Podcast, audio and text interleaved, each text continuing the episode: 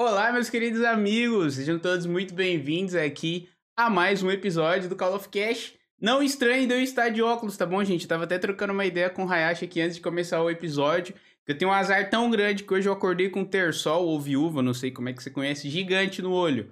Então, é, estou de óculos aqui para preservar a imagem de vocês, tá bom? Então não se assustem, tá? Então sejam todos muito bem-vindos aí, principalmente quem não conhece o meu canal, quem não me conhece também que veio pelo Hayashi, muito prazer. Eu sou o Jonathan por aqui, sou conhecido como Fast tá bom? E hoje estamos aqui para trocar uma ideia sobre muita, muita coisa com, com o Japa aqui. E eu queria também falar para vocês, gente, que é a segunda participação dele aqui, caso você não saiba, tá?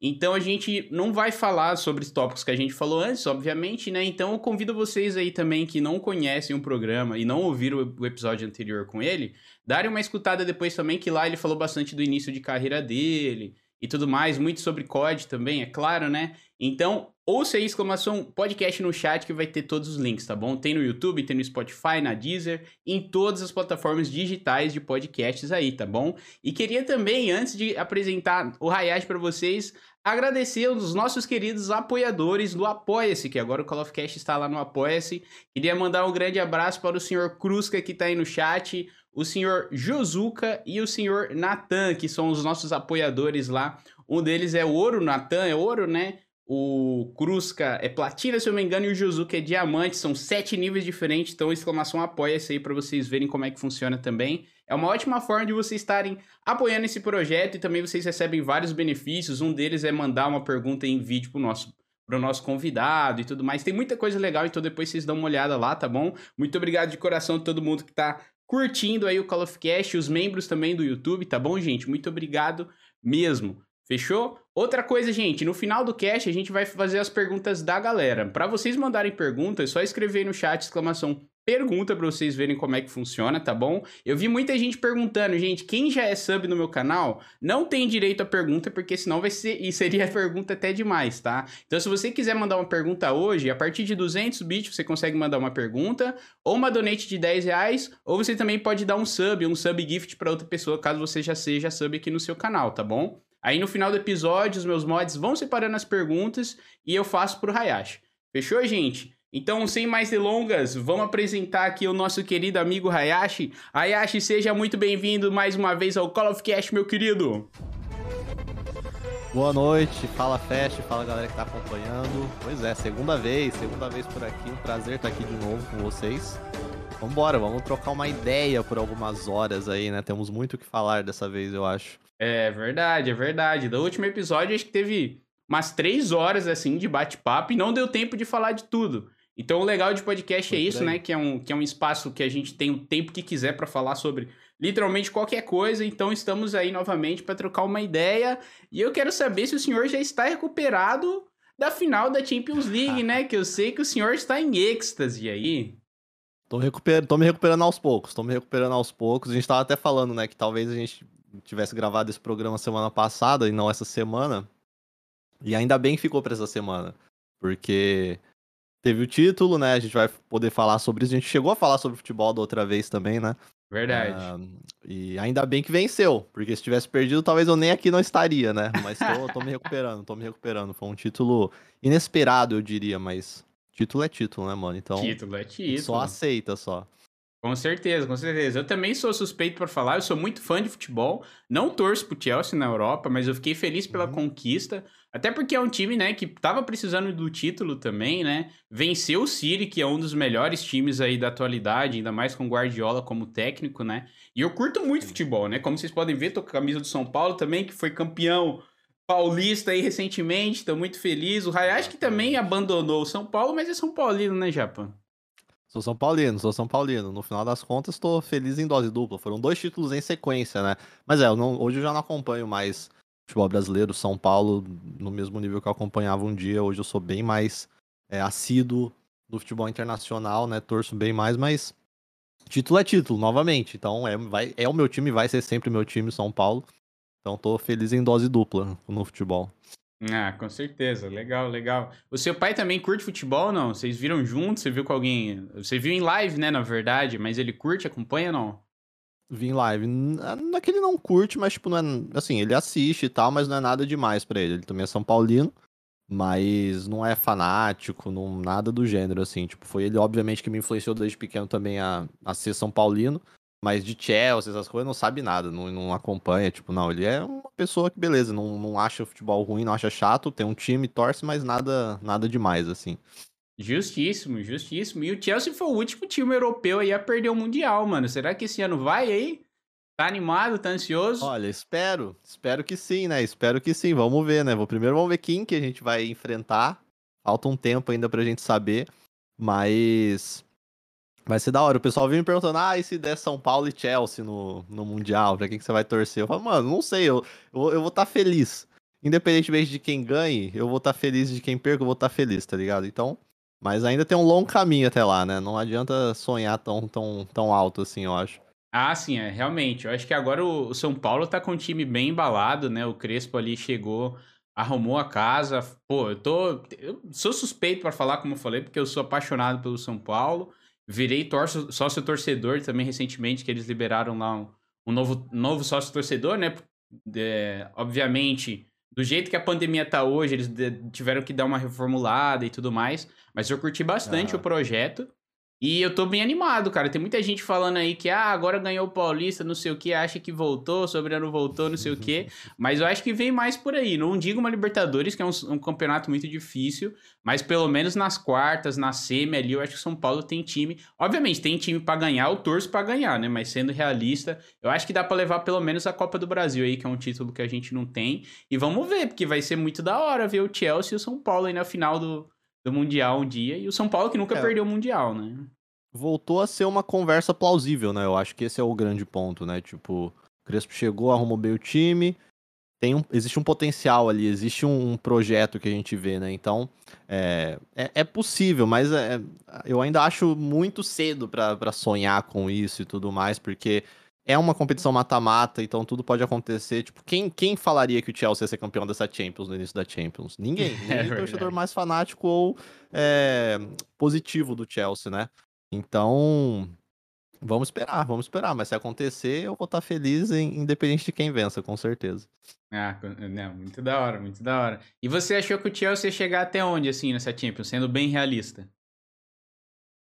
Cara, quartas no máximo.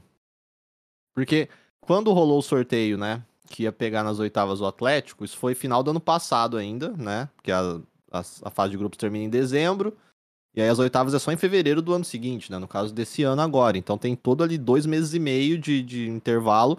Naquela época o Chelsea estava bem ainda com o Lampard. Uhum. Só que aí nesse período de dois meses e meio foi quando veio a crise, né? Que veio vários jogos sem vencer e não sei o quê. E aí uh, ninguém sabia muito bem o que, que, que, que ia acontecer. E já existia uma dúvida em cima do time, mesmo se o Lampard tivesse continuado e tivesse conseguido manter o trabalho estável, ainda tinha uma dúvida no time porque é um time de jovens jogadores, né? Enfim, ninguém sabia o potencial exato. E não era como também se o time estivesse jogando super bem. Uhum. É... Aí rola a demissão, vem o Tuchel e rapidamente ele consegue consertar o time. Mas ele chega ali umas sei lá, umas duas, três semanas antes do confronto contra o Atlético de Madrid. Então ainda era uma grande incógnita, né? Ninguém sabia exatamente como que o time ia performar. E as duas partidas foram muito boas, né? O Chelsea jogou muito bem, principalmente a segunda partida, a partida de volta. E aí depois vem o sorteio com o Porto, né? Que era o adversário mais fraco das quartas. Então aí já as chances de chegar na semifinal eram bem grandes, somente porque aí o Tuchel já tinha dado um, uma sequência pro trabalho, o time já tinha uma cara, né? E, e aí a gente começou a sonhar, né? Por que não? E uhum. passamos do Real e foi, foi indo. Mas eu, no começo da temporada, jamais falaria que esse time passaria das quartas, assim. O Real, que depois que o Cristiano Ronaldo saiu também, né, cara? Putz, não sei o que aconteceu, assim. É... Tem ótimos jogadores ainda, como até o caso do brasileiro Casemiro, né? Brabo, monstro, que saiu do São Paulo como um Zé Ninguém para conquistar o um mundo lá fora, né, velho? Eu fico muito feliz por ele. Eu era um dos caras, sendo bem sincero, que não gostava do futebol dele no São Paulo, mas eu acredito que muitas vezes também, às vezes não é a cara daquele time, sabe? Quantos jogadores não vão mal em um time e vai para outro decola, sabe? É que muda muito, né? Muda o técnico, muda o ambiente, muda tudo. Então, é, ele Sim. foi um caso aí que, que deu muito certo. Eu, eu lembro que eu gostava de, de acompanhar o Chelsea não sei se era 2011, 2010 mais ou menos, mas era a época que tinha Drogba, sabe? O Lampard acho que jogava ainda, não, não sei exatamente Jogava. quando ele se aposentou, mas eu gostava bastante do Chelsea nessa época. É, essa aí é a época do, do primeiro título, né, do, da Champions, né? Assim, Uhum. claro, né? Também uma, essa época, né? Esses caras estiveram no Chelsea por muito tempo, mas quando o Chelsea ganha a primeira Champions em 2012, tinha aquele feeling de essa é a última chance dessa geração, né? Então, tipo, desses caras, então desses caras que a gente fala são esses malucos que são considerados lendas, o Lampard, o Drogba, o Peter Cech, o Ashley Cole, o John Terry. Então Nossa, o Chelsea verdade. tinha esses caras todos ainda no time, mas já estavam ali numa idade avançada. E aquela Champions, inclusive, era muito menos provável do Chelsea ganhar do que essa. O time era mais fraco. Eles também tinham demitido um técnico no meio da temporada e, e ganharam a Champions com o técnico interino. O Bayern era muito mais favorito do que o Chelsea para vencer. Era na Alemanha, então, tipo, aquilo foi uma Champions meio conto de fadas, assim, sabe? Meio predestinada a acontecer da forma que foi. Aquela eliminação do Barcelona também. Era o Barcelona do Guardiola, que vinha ganhando a Verdade. porra toda. É, com o Messi, uma das melhores temporadas, talvez a melhor temporada que ele já fez até hoje, aquele 2012, foi. Ele tem, tipo. É a temporada que ele mais fez gol. Ele tem, tipo, sei lá, 70 e pouco, 80 e poucos gols no ano inteiro. E. E o Chelsea ganhou daquele Barça, depois ganhou do, do Bayern, sabe? E aí, Aham. tanto que na temporada seguinte, a 2002-2013, o Drogba já sai, né? Não tá mais no time. O Chelsea que enfrenta o Corinthians na final do Mundial é bem diferente já do Chelsea que venceu a Champions. Ah, já tem outro técnico, já tinha sido eliminado da Champions daquele ano. O Chelsea ganhou a Champions e caiu na fase de grupo do, do- da Champions seguinte. Então, tipo, é, não era um título provável. Esse aqui, por mais que ninguém imaginava no começo, depois que, depois que chegou ali no Porto a partir das quartas, já era um candidato bem mais plausível do que o de 2012.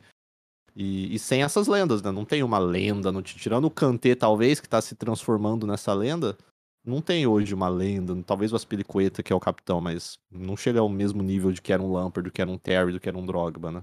Verdade, verdade. O, o Kanté que foi, se eu não me engano, foi indicado um dos melhores do mundo, ou vai ser. Eu tava lendo uma parada assim hoje. É, pô, muito É, legal, né? comentando, né? Estão comentando ainda que ele pode concorrer, né? Pelo que foi a Champions e pelo quanto ele jogou, mas vamos Uhum. ver. Acho que a Eurocopa vai influenciar muito nisso ainda. É verdade, é verdade. Tem tantos jogadores que, que vão bem num time, vai pra seleção e não dá certo, ou é o oposto também, né?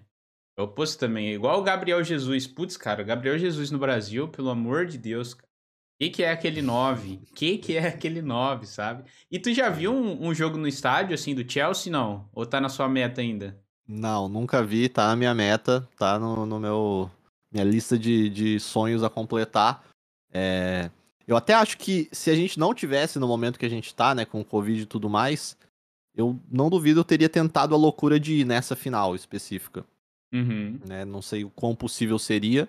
E ela, e ela nem seria em Portugal, né? Ela seria em Istambul, se eu não me engano, se não fosse eh, por conta do Covid. Eh, mas um dia eu ainda vou, com certeza. Meu, minha, minha meta ainda é um dia ir em Londres e no Stamford Bridge, que é o estádio do Chelsea, e também ir num jogo de Champions qualquer. Não necessariamente precisa ser do Chelsea, mas se possível uma final, uma semi, algum jogo grande. Mas uhum. nunca fui, não.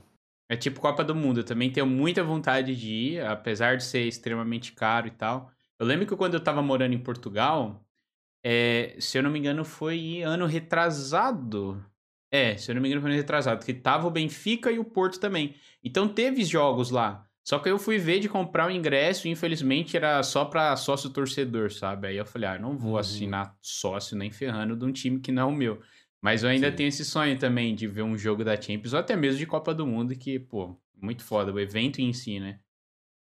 Não, com Infelizmente. certeza. É, a Copa é uma que eu também gostaria de ir. Quando teve em 2014, eu acabei não, não tendo a oportunidade direta, digamos assim, mas um dia eu vou, nem, obviamente, mesmo que seja em outro país. Ah, sim, eu também acho, eu também acho. E é a Copa do Mundo que ano que vem já tá aí, né, velho? Absurdo parar pra pensar nisso, porque na minha cabeça, Copa do Mundo foi tipo, sei lá, ano passado, ano retrasado no máximo, cara. Não, foi 2018 e ano que vem já tem outra. Tomara que até lá as coisas já estejam melhores, né? Acredito que aqui no Brasil nem tanto, mas pelo menos onde o país que vai ser a sede e tal. É, tomara que seja melhor, né, cara? Porque é um baita evento, assim, eu curto pra caramba. É legal ver todo mundo unido também, né? Torcendo pro mesmo time, todas as torcidas unidas. E a festa também, né? Que é no Brasil. Mas, obviamente, se a gente estiver no meio de uma pandemia ainda, não vai dar pra gente aproveitar como a gente tá acostumado, né?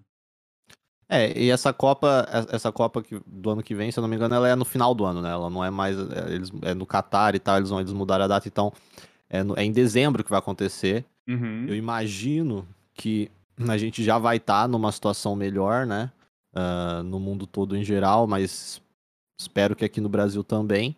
E é um evento bem único, é um evento bem único. De fato, para mim, parece. É, a distância entre as Copas é a mesma, é sempre quatro anos. Essa é até uhum. maior do que as outras, porque vai ser quatro anos e meio. Mas é, essa para mim também parece ser a Copa que mais acabou de acontecer, tipo, é, é bizarro, Sim. justamente. Eu também tenho esse feeling de tipo, caramba, já vai ter outra Copa, porque parece que a outra foi ano passado, no passado e meio, sei lá. Uh, então é sempre um evento muito bacana, não só porque tem essa questão de que o mundo para pra ver, então até às vezes as pessoas que não gostam de futebol acompanham, falam a respeito, torcem junto, mas também porque a gente vê a reunião dos grandes craques, né? Então, tipo, é da hora ver as seleções jogando, os caras que às vezes jogam em clubes rivais, jogando juntos e, enfim, trabalhando ali para tentar ganhar o título. E vamos ver, né? Quem sabe vem o nosso Hexa finalmente. Verdade, vamos nos iludir de novo, né? Eu acho que a gente é. tem essa impressão de ter passado mais rápido. Talvez eu possa estar errado, mas é uma impressão minha. Que a gente tá mais velho. Eu acho que quando a gente era moleque, assim, adolescente e tal, as coisas passavam mais devagar, né? Que nem a gente ficava animado para chegar o Natal, para ganhar presente, o nosso aniversário, para ter festa, ganhar presente também e tal. Hoje, mano, eu falo, pô, tá, essa semana é meu aniversário, beleza, vamos. Segue o jogo, sabe? Mas eu acho, eu tenho a impressão que quanto mais velho eu fico, mais rápido o tempo passa. Eu não sei Sim, se você tem essa mesma 100%. percepção. 100%. Para mim é exatamente igual, é bizarro. Cada novo ano que passa, Parece que os meses voam cada vez mais. Tipo, esse ano mesmo, a gente já tá em junho, a gente tá gravando isso aqui dia 31. Verdade. Maio, acho, não sei se vocês ouviram a moto passando aqui, caso sim, perdão. Mas a gente já tá em junho, já foi metade do ano, praticamente, tá ligado?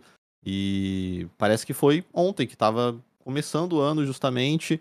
Uh, então, sim, quanto mais velho eu fico, mais eu vejo que o, que o tempo voa, que as coisas vão passando, que não dá mais para ficar perdendo tempo.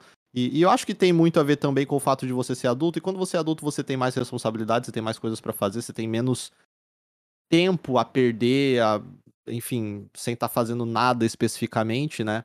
E acho que isso influencia diretamente nessa nossa percepção de o quão rápido o tempo tá passando, né?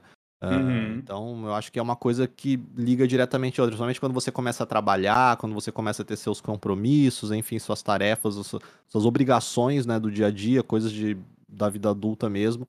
Eu acho que isso tá ligado diretamente as duas coisas. Faz sentido, faz sentido. E é uma parada assim que eu até tenho uma, uma aspira assim, tipo assim, ah, se você for parar pra pensar, quando você é criança, não era pra você querer virar adulto logo, sabe? Porque criança você é só uma parte da sua vida, né? Depois é adulto para sempre, sabe?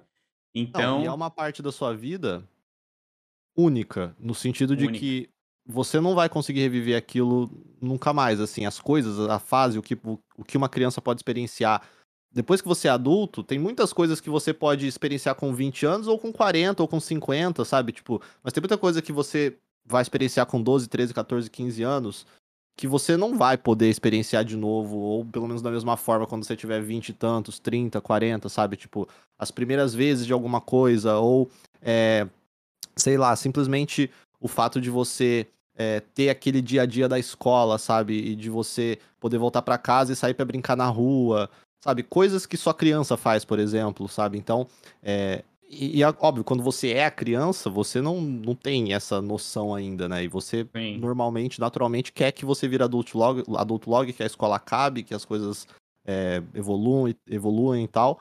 Mas muita gente, depois de justamente passar da, dessa idade de que é considerado criança, de chegar na vida adulta e tal, olha para trás e fala, putz, eu era feliz e não sabia, ou pelo menos eu não, val eu não dava valor suficiente, né, o devido para aquele momento, aquela parada específica então é uma parada que eu também penso às vezes e, e eu acho que é bem true, bem real.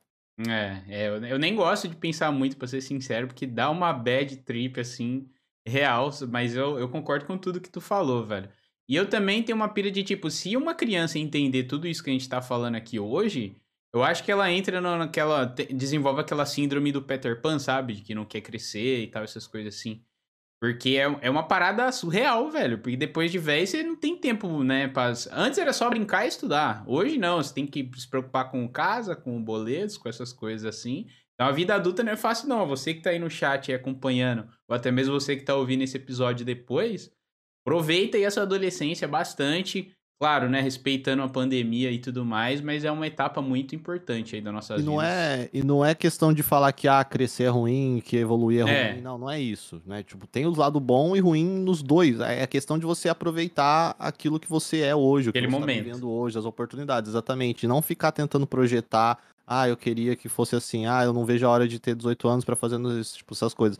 Não tem muita necessidade, porque uma vez que você chega lá, você vai ver que as coisas começam a andar cada vez mais rápido, igual a gente falou, e você vai começar a sentir falta de algumas oportunidades que de repente você deixou passar quando você era mais novo, por ficar pensando tanto em o que fazer, como vai ser ou deixar para fazer no futuro, sabe? Então, acho que é mais isso. Não é que é ruim crescer nem nada do gênero, é ótimo, mas Verdade. É, tem que saber aproveitar, acho que os, os dois lados da, da moeda.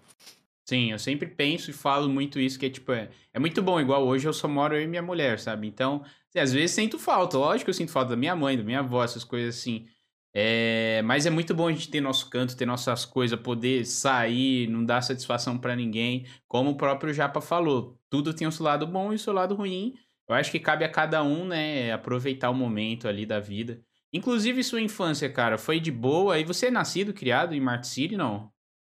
Sim.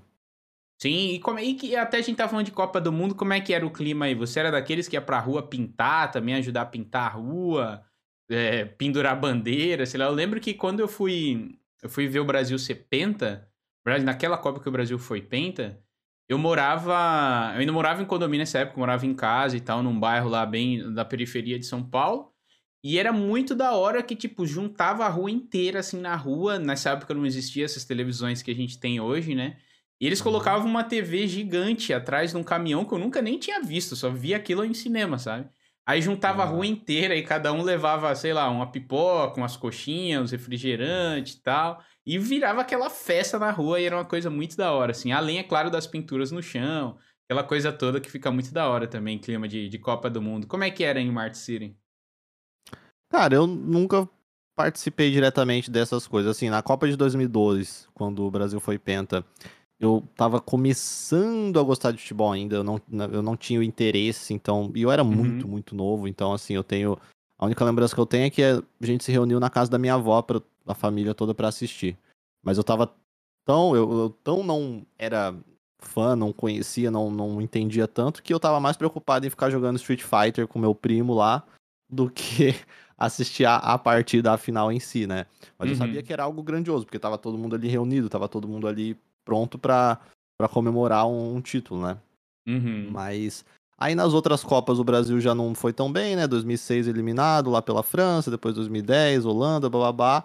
Mas é, eu nunca fui desses de. E aqui é uma cidade pequena, então também não é como se tivesse muito fuzuê nem nada do gênero, sabe? Tipo, no máximo as pessoas vão se reunir para assistir em algum lugar, ou na rua mesmo, ou na casa de outras pessoas. É... Acho que a Copa é mais o clima, talvez, né? Uhum. Uh, então é aquela questão de tipo, ah, dia do Brasil é feriado, dia de jogo do Brasil é feriado praticamente, né? Ninguém trabalha, as pessoas vão ficar em casa para assistir o jogo e a gente vai se reunir, vai fazer um churrasco, vai, enfim, comer junto, trocar ideia.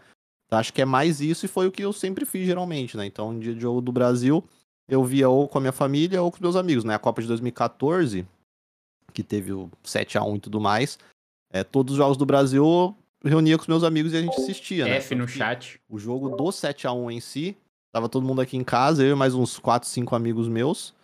E quando o Brasil toma ali os 3, 4 a 0 ali nos primeiros 20 e poucos minutos, eles pararam de assistir e vieram jogar FIFA. E eu fiquei lá sozinho na sala assistindo. E, não, e, eu queria assistir porque eu falei, cara, isso aqui é a história que tá acontecendo diante dos meus olhos, tá ligado? E eu não acreditava também. É... Então, para mim, sempre foi mais ou menos esse o, o clima, assim, sabe? É, realmente. É que eu tenho uma visão diferente, como né, eu vim de uma cidade grande, Mart City é pequenininha. Mas legal, legal. Bom, pelo menos você conseguiu aproveitar de alguma forma, né? Ainda mais porque você tem 18 anos hoje. Você não era nem nascido na época do Penta, né? Vamos ser Exato, sinceros. Exatamente, exatamente. No fundo é isso. Oi, deixa eu te perguntar, mudando de assunto completamente. Gente, para quem tá ouvindo o Call of Cast pela primeira vez, isso aqui é o Call of Cast, é como eu falo, tá bom? Se vocês não curtem futebol, fica tranquilo que a gente vai falar sobre muita coisa ainda, sobre COD, sobre a vida também do Hayashi, tá bom? Espero que vocês estejam curtindo aí o papo inicial. E eu queria te perguntar, mano, se nunca te chamaram pro Flow Podcast, velho. Nunca me chamaram, nunca me chamaram. Mas o pessoal pergunta direto, né? Ah, você vai no Flow, você vai no Flow, não sei o quê. Mas eu não iria no momento por causa da pandemia, entendeu? É, uhum. Então, para participar presencialmente, eu sempre falei, cara, eu preciso que esse momento passe. Uh, então, assim, óbvio, se eles me chamarem um dia, eu topo, mas acho que teria que ser no momento certo. Então, eu até fico feliz de não terem me chamado nesse último ano ou algo assim, porque eu provavelmente teria que ter falado não. Como eu sei que muitos falaram não. Eles mesmos já Sim. falaram, né? Que, pô, quanta gente chamou e não precisou, não pôde vir, não quis vir por causa da pandemia, ficou para depois. Então é. Eu acho que é mais ou menos por aí, mas, pô, se eles chamassem, eu toparia participar 100%. Você era um dos que assistiam o Monark também, não? Época de não Minecraft porque, ali e tal, não? Porque eu não, nunca fui muito de Minecraft, né? Eu nunca parei para jogar, assim, nunca acompanhei de perto, nunca fui fã nem nada do gênero, né? E o canal dele cresceu no, lá no início por conta disso.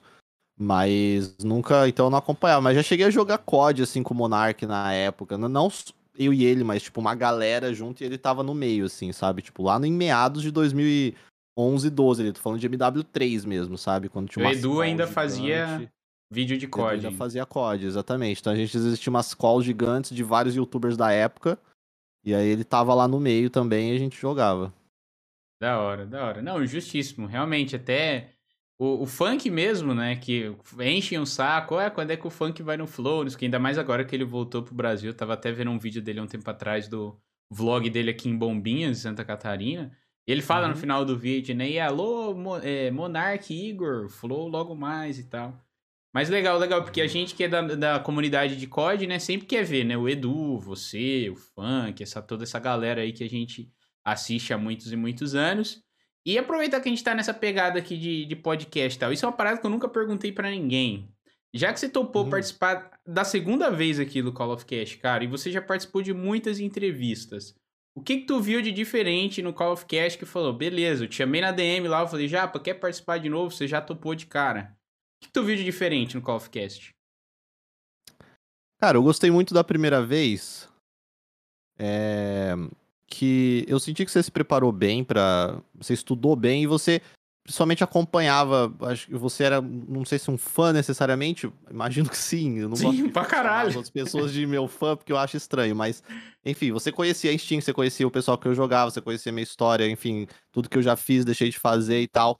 E, e, e, é diferente, justamente, sabe? Então, justamente por já ter participado de muitas entrevistas, de já ter falado com muita gente, enfim, é, sobre mim ou sobre minha carreira, é, já participei de muitas em que tem muita coisa genérica, muita coisa que eu já. É, ok, isso todo mundo pergunta, sabe? Tipo, e beleza, ninguém tem obrigação de, de saber tudo sobre mim, mas poder participar de uma entrevista, de um bate-papo, de um podcast onde a pessoa do outro lado tem esse, esse carinho maior, ou esse cuidado maior, pelo menos, para pesquisar e saber as coisas, é, é muito bacana. Então, quando você chamou a segunda vez, eu sabia que você provavelmente já tinha mais coisas interessantes para discutir e acaba gerando um conteúdo bacana para quem me acompanha e quer saber um pouco mais sobre mim, porque muitas das perguntas, muitos dos assuntos que a gente vai tratar aqui, que a gente tratou da primeira vez também, não são assuntos recorrentes ou normais ou que é, quem me acompanha mais vai ouvir eu falando a respeito, né? E eu, como fã de outras coisas, eu, eu sei que o fã gosta de saber mais sobre o, o, o ídolo, né? Sobre é, uhum. coisas pessoais, sobre. Enfim, ver ele falando sobre outros assuntos. Porque eu mesmo, às vezes, me pego no YouTube vendo horas e horas de entrevistas de algum artista que eu curto, ou de algum youtuber mesmo, ou de algum, sabe, algum jogador de futebol. É, e justamente o que me gera mais interesse são esses papos que desviam um pouco do que você sempre ouve daquela pessoa, né? Eu acho que essas são oportunidades legais para isso, e nada melhor do que com alguém que justamente procura tocar nesses assuntos, que é fã também, que talvez tenha as mesmas curiosidades, então acho que esse é um, um diferencial bacana que, que dá para notar e dá para destacar. Show de bola, nem esperava uma resposta tão completa assim, para ser sincero. Fiquem tranquilos, chat, hoje eu não vou chorar, tá bom? No primeiro episódio eu falei que não ia chorar, chorei. É, então, e se eu chorar, vocês não vão ver porque eu tô de óculos aqui, já vim preparado. Vocês acham que não? Mas é isso, gente. É isso. Essa aqui é a ideia do meu desse projeto.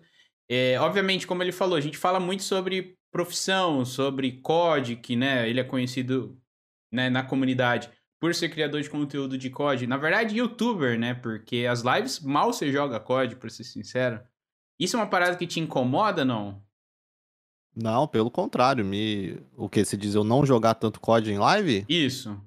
Não, pelo contrário, é uma decisão consciente minha. Uhum. É, eu- desde que eu me tornei streamer pra valer, né, que eu comecei a streamar com, com frequência, digamos assim, eu sempre tive na cabeça de que eu não queria deixar a minha stream tomar o caminho de ser só COD, como é meu canal no YouTube. Porque por muito tempo meu canal no YouTube, eu ser um youtuber de COD e não conseguir expandir com facilidade, pelo menos, para outras áreas quando eu queria, me incomodava.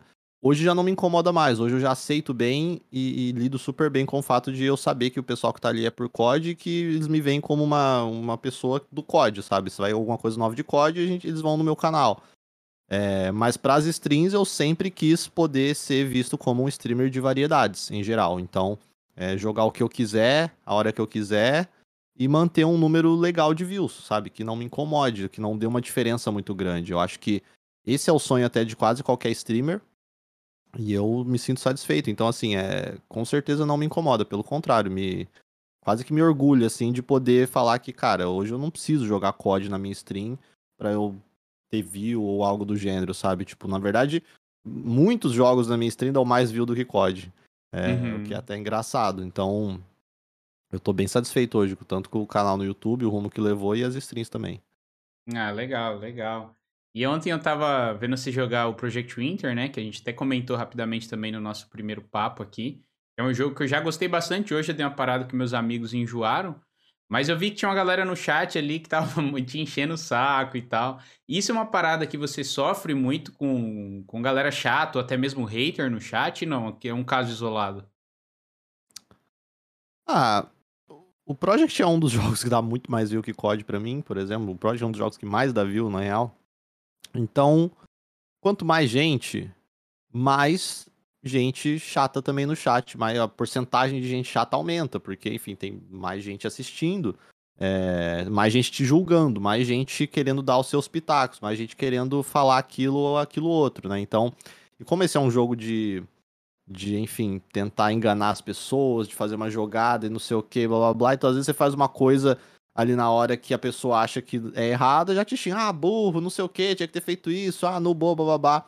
As pessoas não entendem que é bem diferente assistir e jogar. Você tá lá com a bunda sentada na cadeira, no sofá, assistindo de boaça, tomando sua coca, podendo prestar atenção em todos os quatro cantos da tela, lendo o chat ao mesmo tempo, ou seja, sendo diretamente influenciado pelo que as outras pessoas estão falando e apontando. Muitas coisas você não percebe que você não perceberia e que você só percebeu porque alguém falou no chat, certo?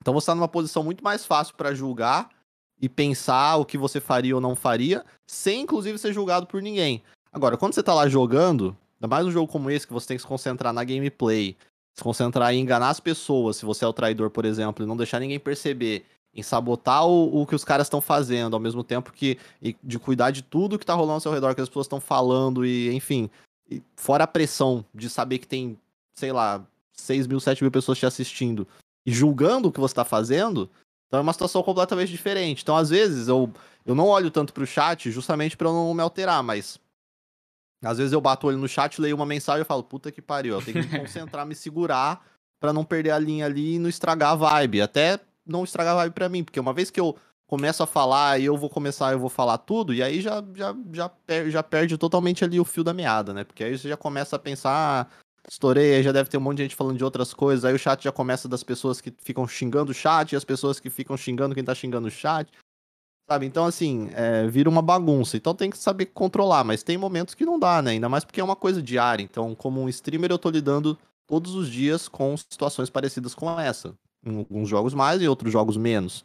Uhum. Mas o chat de uma stream com bastante gente é difícil. E, e você, quando é um streamer que vai ap aprendendo a lidar com muita gente, você tem que aprender que, cara, vai ter isso, sabe? Tipo, vai ter gente te julgando o tempo todo, vai ter gente te incomodando o tempo todo.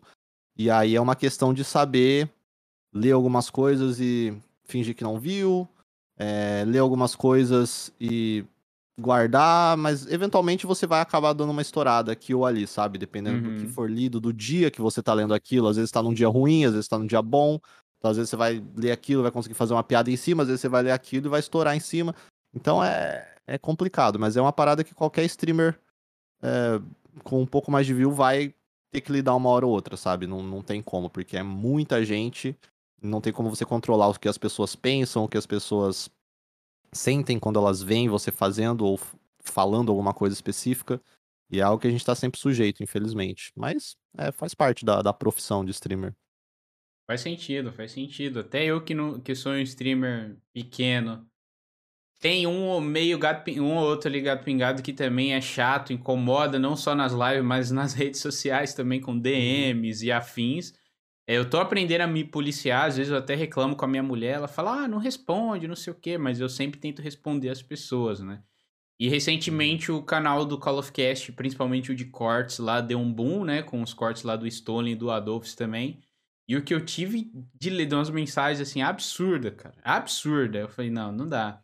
Teve, aí, eu, eu, eu, aí eu me identifiquei bastante com o que tu falou. Eu sou uma pessoa muito calma. Quem me conhece das lives aí sabe é difícil estourar, assim, né? A não ser que eu esteja jogando o multiplayer do Cold War ou Warzone, mas uhum. enfim. Uhum.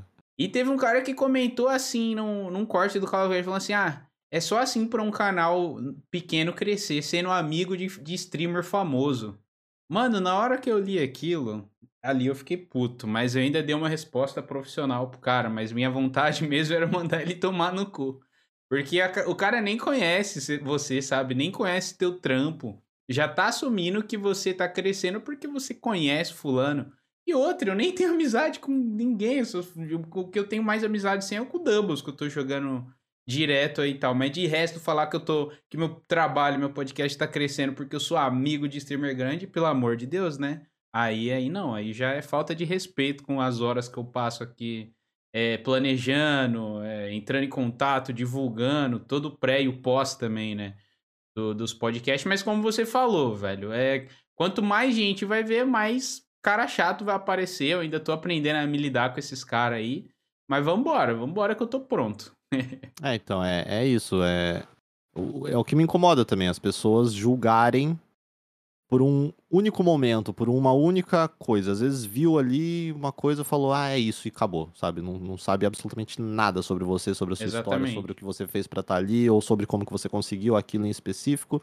E, e simplesmente joga. Isso, isso geralmente vem de um lugar ruim, né? Geralmente vem de, um, de algum ponto de inveja que aquela pessoa tem, de algum, enfim, algum sentimento que geralmente é ruim e acaba desenvolvendo um comentário que é feito, que a pessoa faz, justamente porque ela quer te incomodar ou ela sente que, que aquilo vai, sei lá, diminuir o que você uhum. conseguiu, tá ligado? Então. Ou que a atenção também, né? E também, também, exato. É sempre alguma coisa nessa linha, assim, sabe? Tipo. Então, com o tempo você vai vendo que, que isso vai sempre acontecer. Independentemente do que você faça ou como você faça, o, o que você faz e como você faz vai aumentar ou diminuir a quantidade que isso acontece, com certeza. Não é como uhum. se você não tivesse que pensar antes de fazer as coisas, mas é, você tem que ter a certeza de que as pessoas vão sempre falar, vai sempre ter alguém. E, e a gente tende a dar mais atenção, às vezes, para esses comentários do que para os bons, que geralmente são muito maiores, muito, em muito maior quantidade, né? É algo do ser humano, mas é, uma vez que você entende e aceita que isso vai sempre acontecer, você começa a lidar melhor, sabe? Tipo, não, não que nunca vai acontecer de você estourar ou, enfim, uhum. é, desabafar a respeito de algo, mas você começa a lidar muito melhor em todos os aspectos. Pelo menos para mim foi assim, sabe? Com certeza, com certeza. E esse comentário que eu fiz, que eu falei que o cara fez, inclusive foi num corte com o Stolen, o chat até lembrou, Stolen foi a segunda participação dele. E a primeira foi tipo, ele foi o quarto ou a quinta pessoa a participar do Call of Cast, ou seja, tava.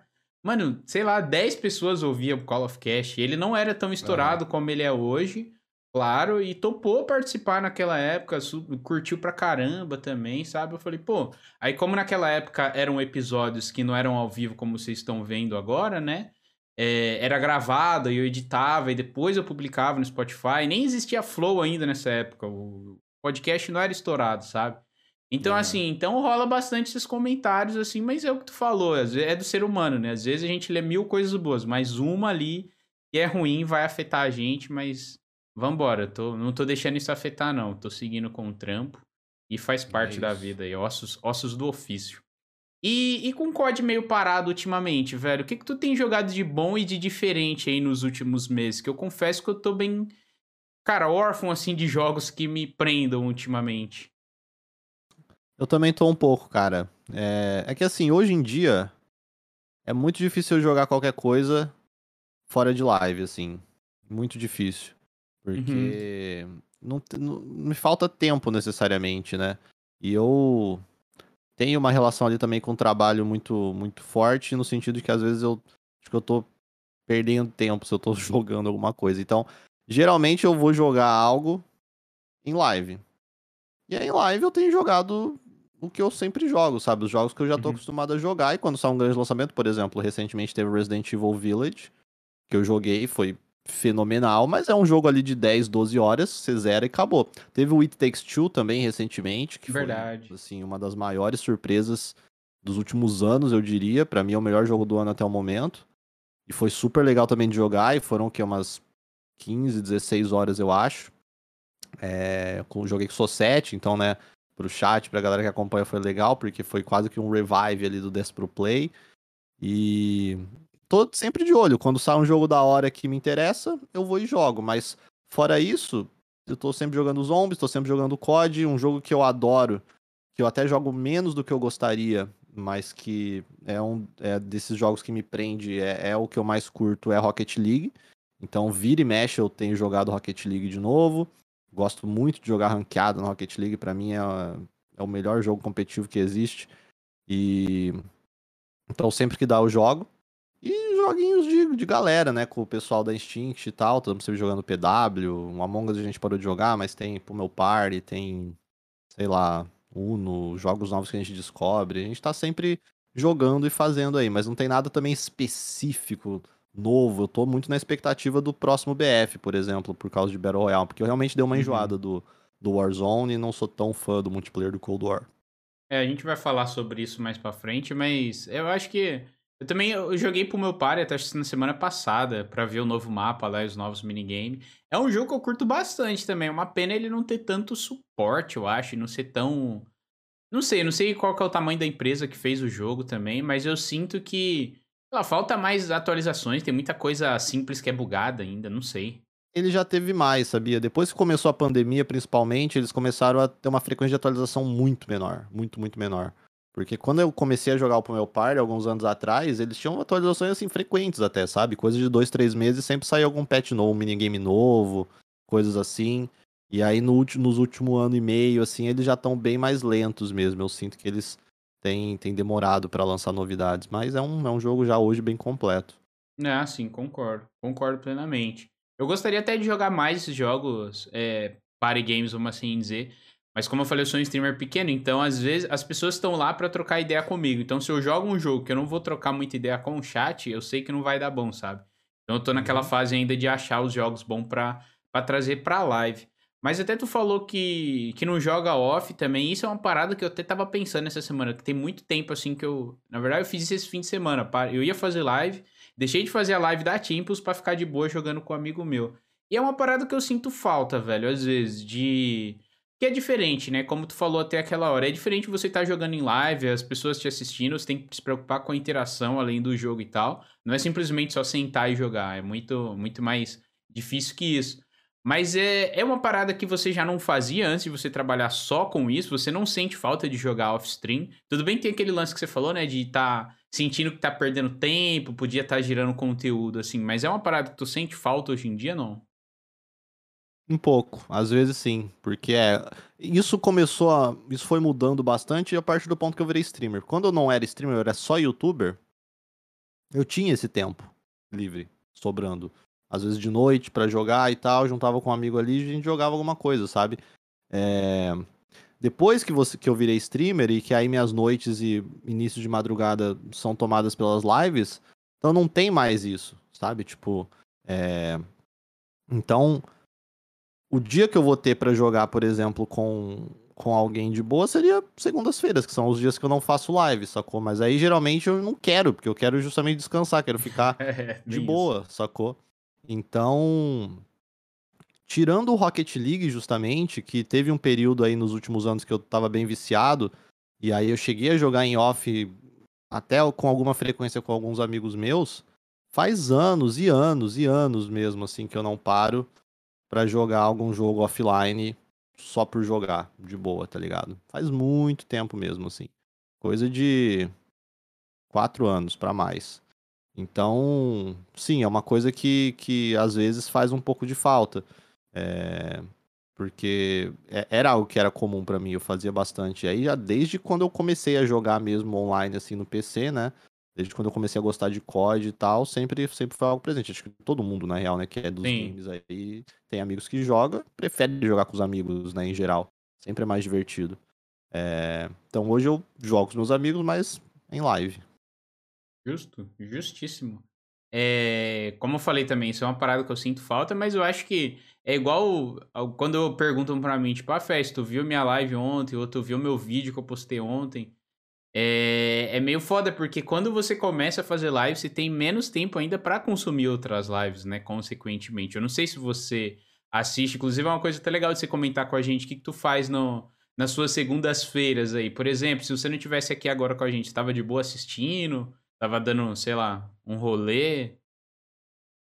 Se eu não tivesse aqui agora, eu provavelmente já tá de boa. Talvez assistindo alguma live, estaria prestes a jantar ou algo assim, talvez vendo uma coisa ou outra. É porque assim, as segundas são meus dias de folga, mas não é como se eu não faço absolutamente nada pelo trabalho. Na verdade, eu ainda até trabalho bastante na segunda, mas só de eu não ter que fazer a live para mim é uma folga grande, porque pô, a live eu são 5, 6 horas ali do meu dia só na live. Eu não, eu não posso fazer outras coisas. Eu tô ali preso àquilo. Então, tipo, uhum. aquilo é um trabalho só para aquilo durante aquele período. Então, numa segunda-feira ou num dia que eu não faço live, eu posso trabalhar uma horinha aqui numa coisa, ficar mais uma horinha de boa, vendo um vídeo, ou descansando, ou dar um rolê, sair, pegar, comprar alguma coisa para comer, sabe? Alguma coisa assim.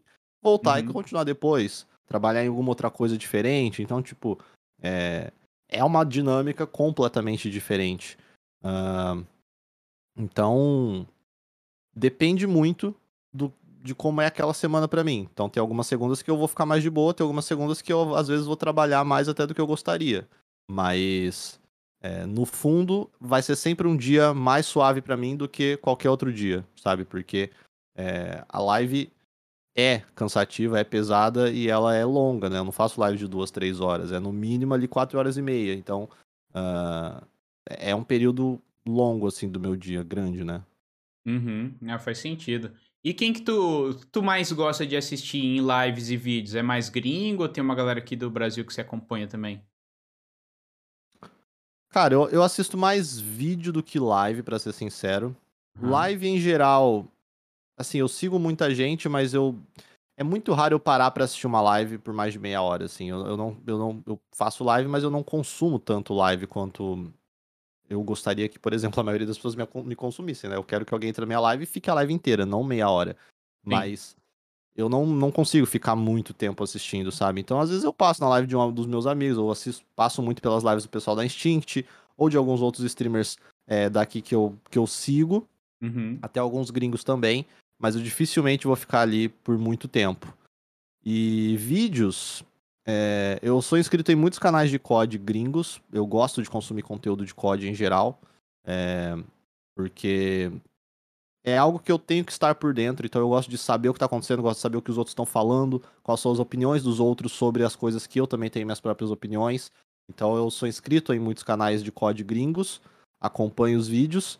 Sou inscrito em canais de futebol, então eu gosto muito de assistir. E aí, canais de futebol é, BR e gringos também, mas eu sou inscrito em muitos canais de comentaristas de futebol daqui do Brasil, que hoje estão nessa leva e estão começando a fazer muitos vídeos para o YouTube, né? Não era uma coisa que a gente via tanto tempo, antigamente eram só comentaristas de TV e tal, e hoje cada um parece ter seu canal, então eles estão vendo esse potencial de criação de conteúdo na internet também, estão explorando isso, é muito legal. Sou inscrito é, em alguns canais de entretenimento geral, então, tipo, canais relacionados à música, uh, de, enfim, react de algumas coisas, sabe? Tipo, eu gosto de música no geral, não sei tocar nada nem nada assim, mas, tipo, gosto de acompanhar a indústria da música, sabe? Tá sempre por dentro do que tá acontecendo. Isso é uma coisa até mais recente dos últimos anos para mim. Uhum. Sou inscrito também, e aí geralmente são canais gringos. Uh, é mais ou menos isso hoje em dia. Sou inscrito em canais de games também, de notícias de games, então um tipo de conteúdo que eu gosto de consumir bastante é uh, análises. Então, tipo, tem um jogo que às vezes eu nem quero jogar, mas eu quero muito saber o quão bom ele é, o quanto o que, que as pessoas estão falando a respeito. Então sai uma review, tipo, nesses esses sites tipo Voxel, The Enemy, sabe? Que são os sim, portais sim. de notícias de games do Brasil. IGN, eles têm canais bons no YouTube, sabe? Com vídeos interessantes, às vezes vídeos sobre a indústria também, tipo, ah, algum assunto que tá em alta no momento, sabe? Algum, sei lá, microtransações ou nova geração de consoles ou, sei lá, alguma coisa específica, um vídeo opinativo, eu gosto de consumir aquilo. Eu gosto muito de consumir conteúdos que eu potencialmente faria, por exemplo, né? Uhum. Então, é mais ou menos isso. E eu consumo mais YouTube que, que Twitch, com certeza. Legal, legal. E de música, que é uma coisa recente, o que, que tu tá ouvindo aí? Você curte música brasileira também ou é mais gringa mesmo? Mais gringa, mais gringa. É, hoje eu só ouço música, música em inglês praticamente. Cara, eu gosto muito de música pop em geral. É, o meu gênero favorito é ali o pop rock, pop punk, que é aquela. Eu gosto, assim, é, é mais Green Day, Blink-182, sabe? Tipo, essas bandas assim, Linkin Park. Uhum.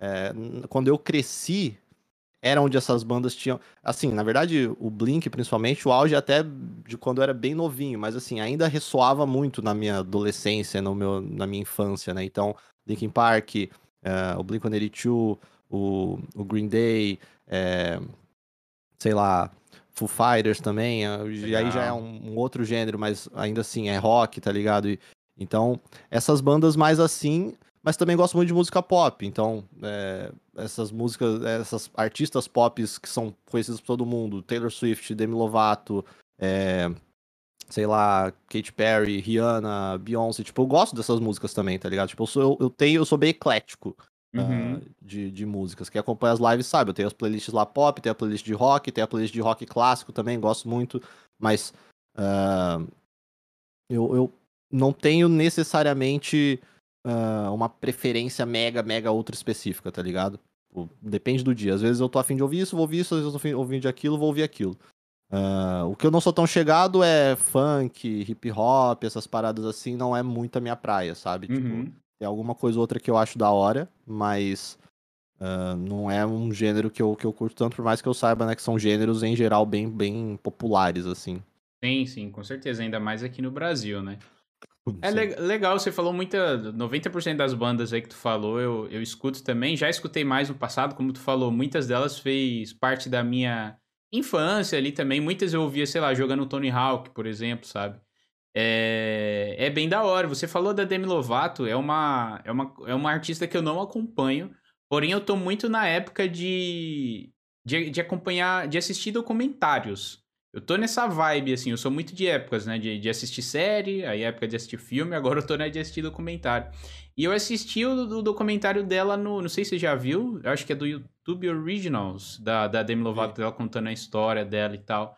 Eu achei bem interessante, cara. Eu não sabia que ela, tipo, tinha passado por tanta merda. Eu sabia do problema dela de drogas, né? Mas o legal do documentário é tu ver a fundo, né? E os problemas que uma adolescente tem por ser famosa, né? Tá ligado? Até no nosso primeiro papo eu perguntei isso aqui para você, se, como é que era na sua adolescência na escola e tal, e na sua cidade também, que era pequena. Uhum. Mas é bizarro você pensar, né? Porque fama é uma coisa que muita gente busca hoje em dia, mas até que ponto isso é uma merda, né? Até que ponto isso vai influenciar de você não poder, sei lá, sair com teus amigos pra ir no shopping, sabe? Isso é uma parada bizarra. Mas que bom que você assistiu também. Eu achei bem interessante o documentário dela.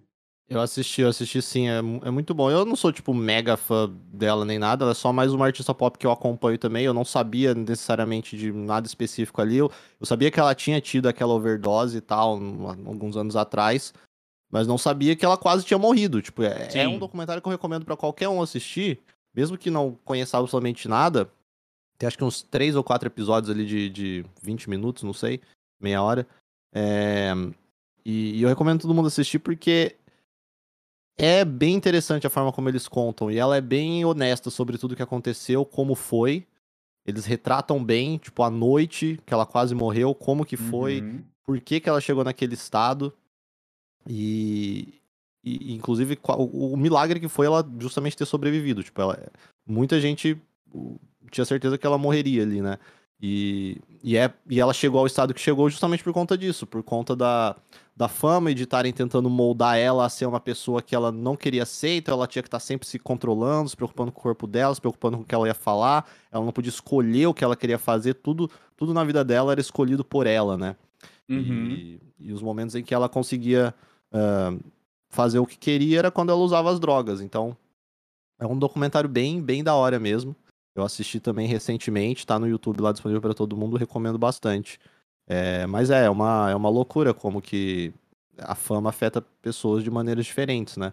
E o caso dela, nem necessariamente ela ter ficado doida com a fama, é, é, é esse, essa, esse cercado que se criou em torno dela de meio que tentar levar ela para um caminho que não era ela que decidia, né?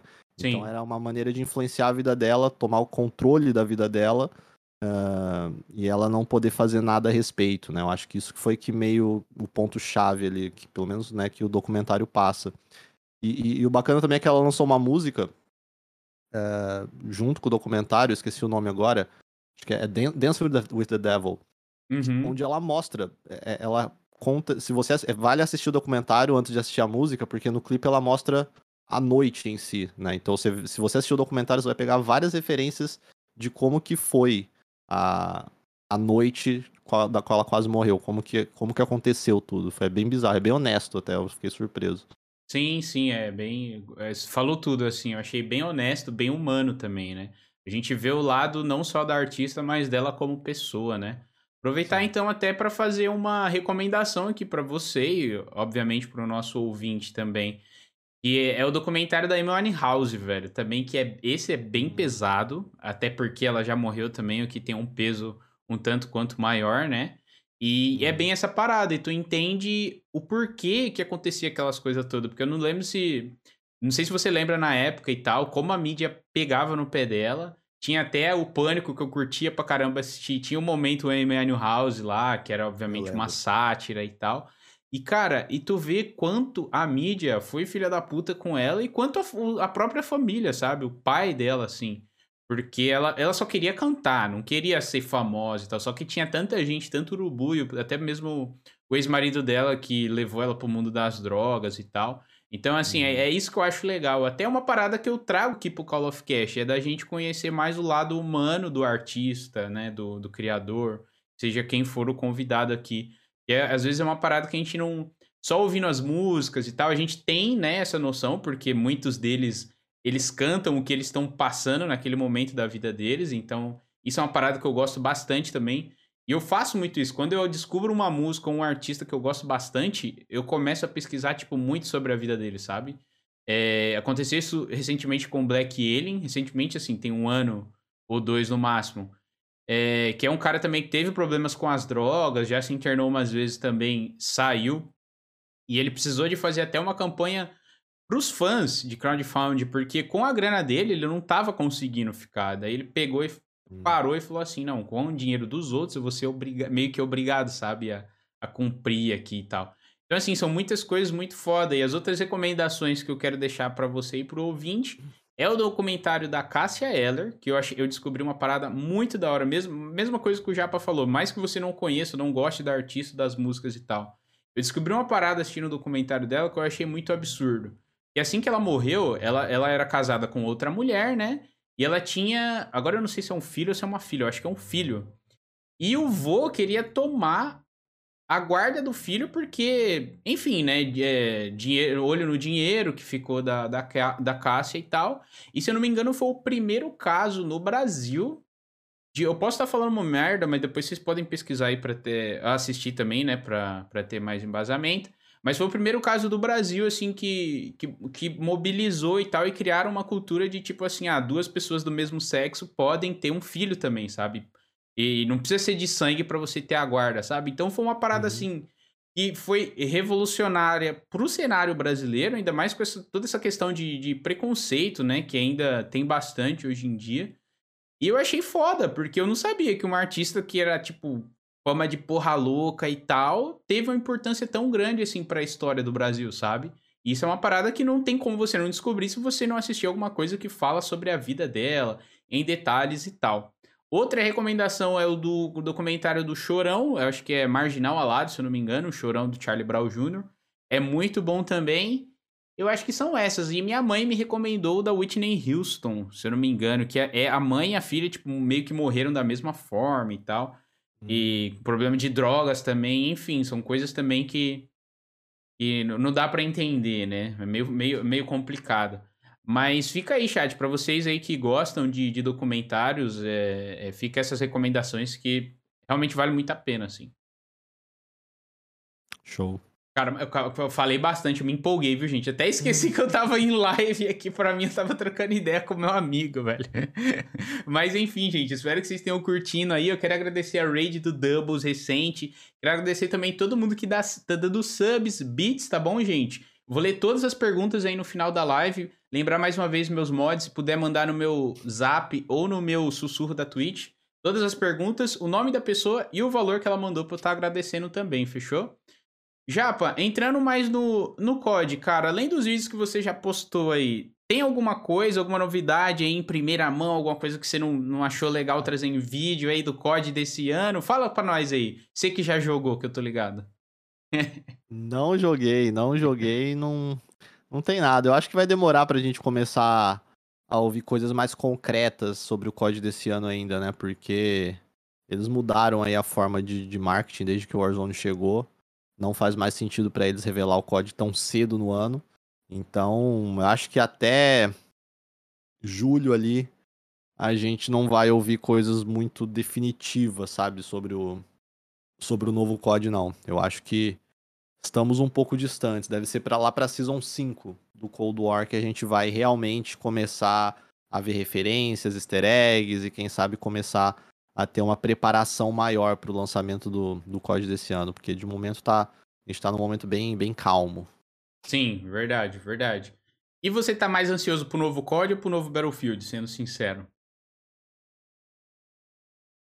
Olha, se o novo Battlefield for ter um Battle Royale de fato, a gente não tem essa confirmação ainda, eu diria que eu tô mais ansioso pro novo Battlefield.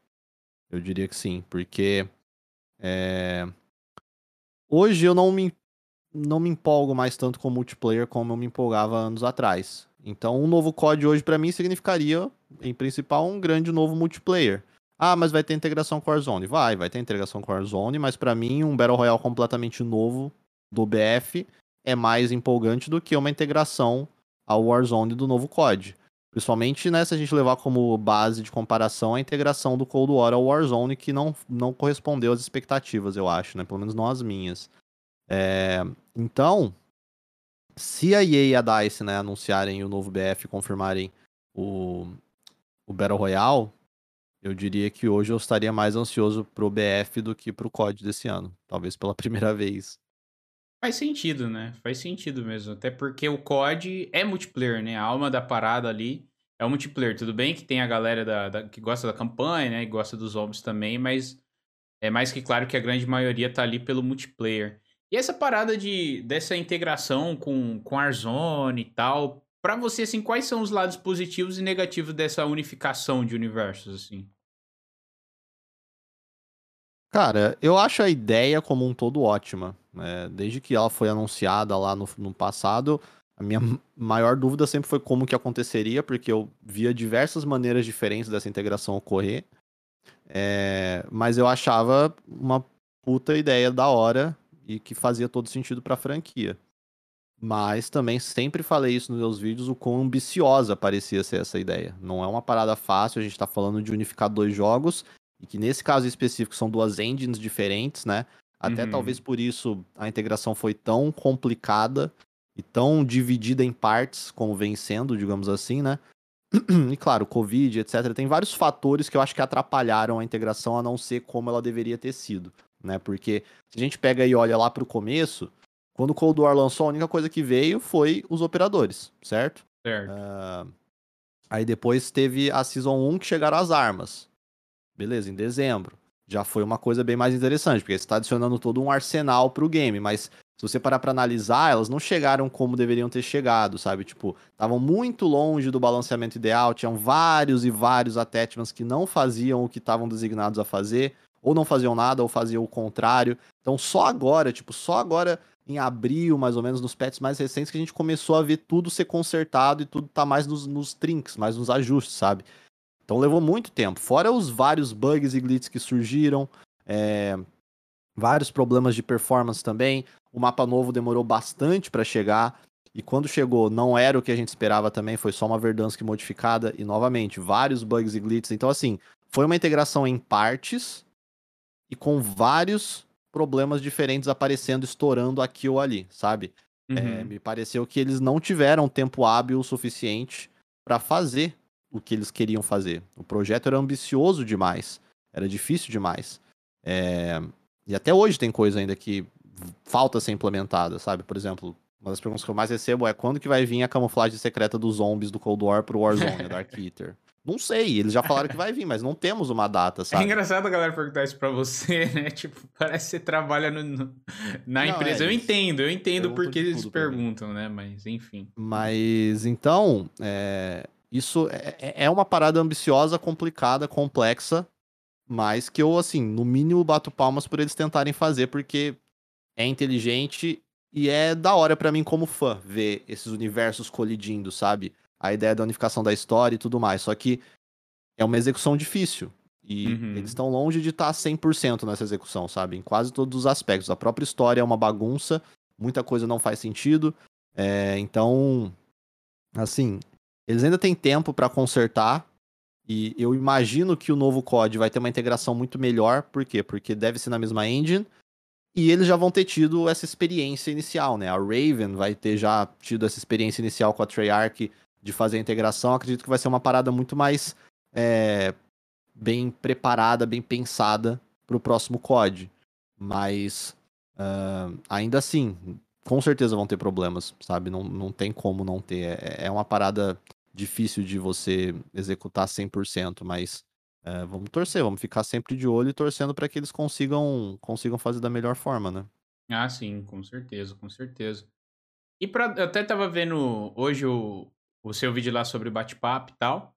E você falou até que tá bem desanimado, bem enjoado do, do Warzone, assim como uma grande parte dos jogadores, e eu também faço parte dessa galera que tá bem enjoada com, com o game e tal. Que que, tirando o óbvio, assim, de balanceamento, de nerf instâncias, parado, o que tu acha que falta para ti, no jogo, para te dar mais vontade de voltar a jogar e, consequentemente, produzir mais conteúdo também do modo? Cara, primeiro acho que um, uma reformulação no, na gameplay. Mais do que um novo mapa, eu acho que uma mudança no ciclo de gameplay. O que me enjoou no Warzone é que o ciclo de gameplay é o mesmo. Então, um dos grandes pontos fortes do Warzone tem se tornado para mim cada vez mais um grande ponto fraco, que é a questão dos loadouts. Loadout é um diferencial enorme do Warzone, Uhum. E que tem que permanecer. E ele não só é um diferencial enorme, como ele é uma grande jogada de marketing. Eu já expliquei isso em alguns vídeos também, mas ele é o que faz. Ele é o principal fator que consegue trazer players do Warzone pro COD do ano, pro Black Ops Cold War, pro Modern Warfare. Porque tem toda a questão de upar as armas, de liberar as armas, da sensação de progressão, da, da possibilidade de você usar mais as armas no multiplayer, sabe? Então, tipo, o sistema de loadout é mais do que uma mecânica em game, sabe? O sistema de loadout é uma jogada de mestre da Activision, da Raven, de seja lá quem tenha pensado, porque ele movimenta não só o Warzone, como o código principal, além, é claro, de ser uma mecânica interessante. Foi uma maneira deles também de mudar um pouco o, o Battle Royale, de inovar, né? Porque uhum. uma coisa que eu sempre falo é, o Battle Royale é um gênero que veio para ficar e tem muito a se explorar dentro dele. Basta os desenvolvedores serem criativos e lançarem mecânicas novas legais. O Warzone conseguiu lançar várias. O Loadout é uma delas. É... Então, assim, é um ponto fortíssimo, mas, ao mesmo tempo, ele também traz alguns problemas. Então, é... todo mundo usando a mesma arma quando tem uma arma muito mais forte, sabe? Todo mundo seguindo tendências. E você sempre usando a mesma coisa, você sempre enfrentando pessoas com as mesmas armas. Então, o looping de gameplay, o ciclo de gameplay do Warzone para mim se tornou repetitivo, porque é muito fácil juntar grana para comprar a sua caixa. Eu acho que a caixa no Warzone para quads devia custar 20, 25 mil. Uh, então você pega a classe muito rápido e você já tá pronto para começar a matar os outros. Então você vai estar tá sempre. E hoje o meta tá numa situação bem melhor, você vê uma variedade muito maior de armas depois dos últimos patches. Eles estão finalmente conseguindo chegar nesse ponto. Uhum. Mas ainda assim, você joga o Warzone ainda muito da mesma forma. Então são os mesmos perks desde que o jogo lançou, fazendo as mesmas coisas, sabe? É, as armas mudam sim, é uma mudança ainda válida e é o que talvez mantém o jogo vivo, é ter sempre arma nova adicionada e modificação em armas uh, uh, que são gostadas por muita gente, são muito utilizadas e às vezes trazer uma arma que não é tão utilizada pro, pro meta, então isso movimenta o jogo, é importante. Mas o que eu mais gostaria de ver, o que talvez mais me faria voltar é isso, é uma modificação grande em outros aspectos do game. Então, não só eles pegarem de repente modificarem bastante uma arma que ninguém usa mais, uma arma esquecida, sabe? Tipo, sei lá, uma, uma Olden do MW, uma QBZ do Cold War, sabe? Sei lá, uma, uma Uzi do MW, uma arma assim, você falar, ah, essa arma vai ser meta e foda-se, a gente vai mudar totalmente. É, porque isso é uma coisa que o Apex fez muito. Hoje eu não sei mais, mas no começo do Apex, tinha aquela Mozambique, não sei se você jogou Apex, sabe qual que é, mas não revólver. Mozambique here, lembro, lembro. É horrível, horrível. Tem um meme. De uma season pra outra, eles falaram, essa vai ser a melhor arma do jogo. E lançaram lá uns attachments lá, botaram ela, fizeram ela ser OP. E fizeram a versão forte, dourada dela também. Você já pegava Exato. full Então, tipo, eles mudaram, falaram, e essa arma vai ser forte nessa temporada. E eu não acho que isso é errado, sabe? Tipo, dá para fazer isso. Tem muita arma lá que você nunca vai tocar, que você nunca vai encostar, porque ela é a mesma coisa e é ruim desde sempre. Então, falta Sim. isso. Mas não só isso. para mim, falta uma mudança completa nos perks. Saiu o código novo e uma das coisas que eu mais esperava pro, pro Warzone, pra essa integração, era que eles trouxessem alguns perks do Cold War, né? E reformulassem alguns perks que já existiam do MW. Não fizeram isso. Que os streaks novos não trouxeram também. Ah, trouxe o RCXD, teve agora recentemente o arco do Rambo também. Beleza, mas não são streaks realmente legais, sabe? Tipo, Faltou trazer mais alguma coisa interessante. Mais contratos. Qual foi o último contrato que eles colocaram no Warzone? Faz muito tempo. Uh, fora os especiais de evento, né? Uhum. Então, são essas coisas. Mais veículos diferentes. Tipo, trocou o jogo, trocou a era e a gente tá com os mesmos veículos do MW. Cadê? Por que, que não colocaram a moto do Cold War? Seria um veículo interessante, sabe? Tipo, então, são essas pequenas coisas que somadas vão mudando a, a gameplay. Mais melhorias de campo, né? No lugar do, e modificação nas que existem também, né? O Stopping Power, que não foi nerfado diretamente, mas diminuiu a taxa de spawn. O Dead Silence eu acho que poderia ser nerfado. Uh, enfim, mudar, mudar o game. E, claro, um mapa novo também não, não cairia mal, né? Eu acho que o pessoal cansou de Verdansk, por mais que eu achei que eles fizeram um bom trabalho na nova Verdansk, se torna um trabalho não tão bom pelo intervalo gigantesco que houve entre o lançamento do Warzone e o lançamento dessa nova Verdansk. Se essa nova Verdansk chega, por exemplo, no lançamento do Cold War, sabe? Tipo, lançou o Cold War, toma aqui, ó. Nova Verdansk aqui também. E aí, por agora, maio, junho, julho, a gente tivesse o lançamento de um real novo mapa, eu acho que teria sido a timeline perfeita, sabe? Porque a gente teria tido 4, 5 meses a menos de desgaste na Verdansk original, porque ela teria, a, a de 1984 teria sido lançada lá em novembro. E aí a gente jogaria ela por mais 4, 5, 6 meses. Então teriam sido meio ano na Verdansk original, meio ano na Verdansk de 1964, e aí depois um mapa novo. Mas claro, falar é fácil, né? Eles provavelmente não conseguiriam fazer isso, tanto que não fizeram, mas eu como consumidor, eu como um cara que tá jogando todo dia, eu só posso cobrar aquilo que eu tô vendo. Então, é... se eles levaram um ano para lançar um mapa novo, e o mapa novo que eles lançaram era um mapa que possivelmente só fun funcionaria muito melhor se eles lançassem dentro de seis meses, as pessoas vão reclamar, vai ter problema ali, sabe? Então, é, eu acho que um mapa novo certamente também daria uma boa revigorada no que é o Warzone, mas se não mudar essas outras coisas que eu falei, rapidamente vai voltar para aquele feeling de que tá faltando algo, sabe? Tipo, se você não mudar a gameplay, a forma de jogar, não adianta. Então, é, eu acho que faltam essas pequenas inovações em torno do looping de gameplay, além do mapa novo em si. Eu acho que isso que me faria voltar a jogar, me daria a sensação de que é uma grande mudança dentro do Battle Royale que a gente já joga há mais de um ano. Legal, legal. Pô, o bom de ter o Hayashi como um dos principais referências aí de COD no YouTube é isso, né? Que ele realmente fala tudo que a gente pensa. É, eu concordo com tudo que tu falou, cara. Até achei legal a nova. Como é que fala? Nova Rebirth que eles trouxeram com nova iluminação, com os pontos novos também. Achei bem interessante. Sim, só um adendo até. A Rebirth ah. é menosprezado, eu diria. A Rebirth é uma das Demais. grandes novidades. Talvez a melhor coisa que a integração do Cold War ao Warzone trouxe foi a Rebirth Island. Aquilo é uma maneira diferente de se jogar Warzone. Aquilo é um looping de gameplay diferente. É um uhum. modo que eles colocaram e, claro, é reaproveitado do Blackout, é reaproveitado do Blackout, mas já era bom no Blackout. Então foi um, re um reaproveitamento que eles fizeram da ilha de Alcatraz que tinha no Blackout, do modo que existia em cima daquela ilha também, é, pro Warzone que deu super certo. Tem um mapa novo, em uma maneira nova de se jogar, uma maneira mais casual, mais interessante. Então é uma grande adição. Então, ali é justamente o exemplo do que eu acabei de falar. Mudou um pouco o loop de gameplay e deu um mapa novo pra gente. Então, é isso que falta para a experiência principal, na minha visão, sabe? Uhum. Ter esses extras, porque senão a gente vai simplesmente jogar por uma, duas, três semanas as, as, modificações que eles colocam aqui, a novidade, a arma nova, a nova área do mapa, e depois acabou, já, já passou aquela novidade, entendeu? Então faltam novidades maiores e mudanças maiores na, nas mecânicas, na gameplay. Justo, justo. Eu acho que, eu não sei se você vai concordar comigo, mas a visão que eu tenho da Rebirth ser tão menosprezada hoje é porque é, é um modo visto como casual. Na minha opinião, o Warzone está cada vez mais se tornando uma parada para ser competitiva, para ter uma pegada competitiva. Eu, a visão que eu tenho hoje é que as pessoas assistem os criadores de Warzone, em grande parte, no meu ver, é porque o cara joga bem. Não é porque ele é engraçado ou algo do tipo. Claro, tem o Burgão, né? É, tem outros exemplos também de cara que assiste, que, que a galera assiste por ser mais descontraído e tal.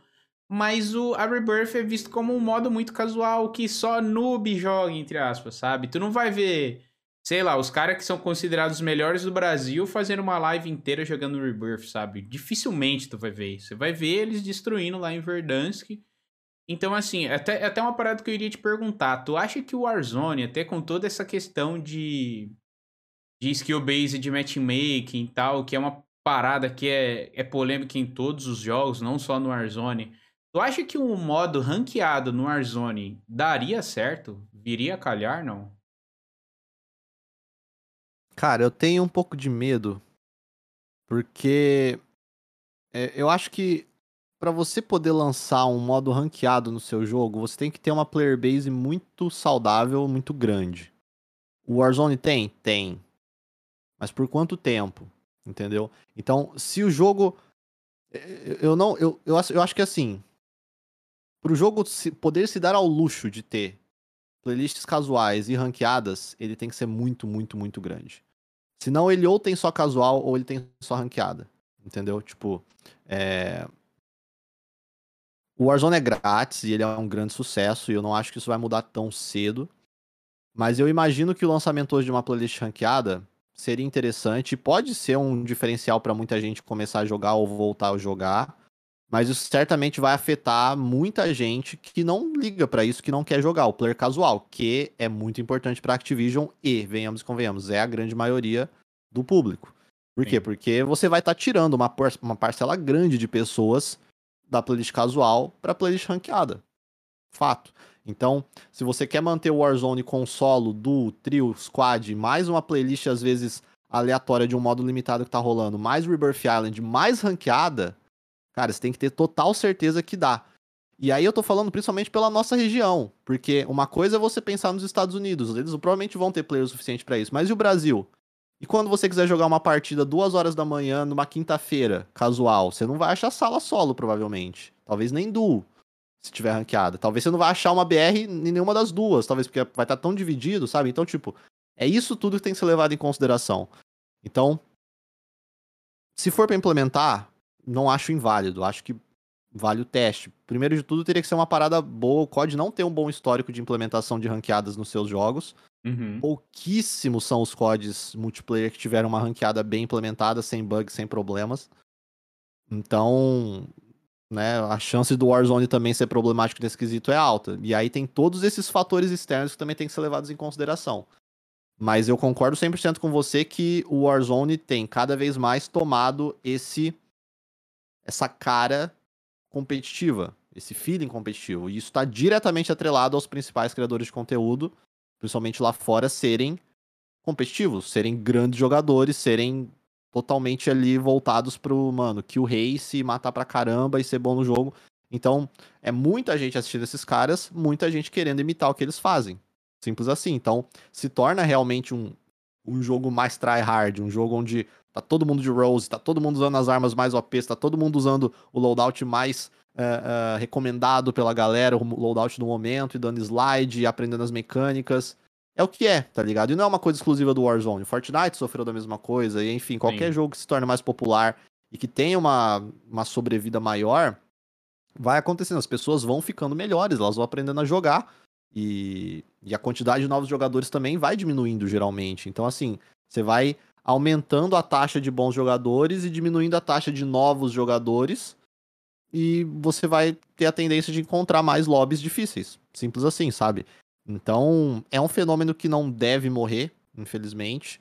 E a adição de uma ranqueada pode mexer com isso, mas tem vários fatores que tem que ser considerados. Não é simplesmente, ah, botou uma ranqueada e aí agora beleza, eu tô de boa aqui, minhas partidas vão ser fáceis.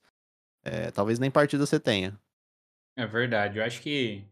Até uma parada que eu via no Apex também, que na época que eu jogava, eu tava assistindo bastante, principalmente o Pox, que é um dos maiores aí do, do Brasil, é, em criação de conteúdo relacionado ao Apex ou Apex, né? Às vezes a galera quer corrigir, mas enfim. E, e, era uma parada que eu via assim, quem tava em rankings mais altos, que tinha muita dificuldade de achar, né? Quem, quem tá Sim. nos últimos lá, então. Às vezes a gente até tá pensando na galera mais novata, mas a galera que é tryhard também, acho que teria muito mais dificuldade de, do que a gente, né? Então, realmente é uma parada que teria que pensar muito e testar bem antes de trazer pra galera, porque eu tenho certeza que isso iria gerar um, um hate, assim, absurdo.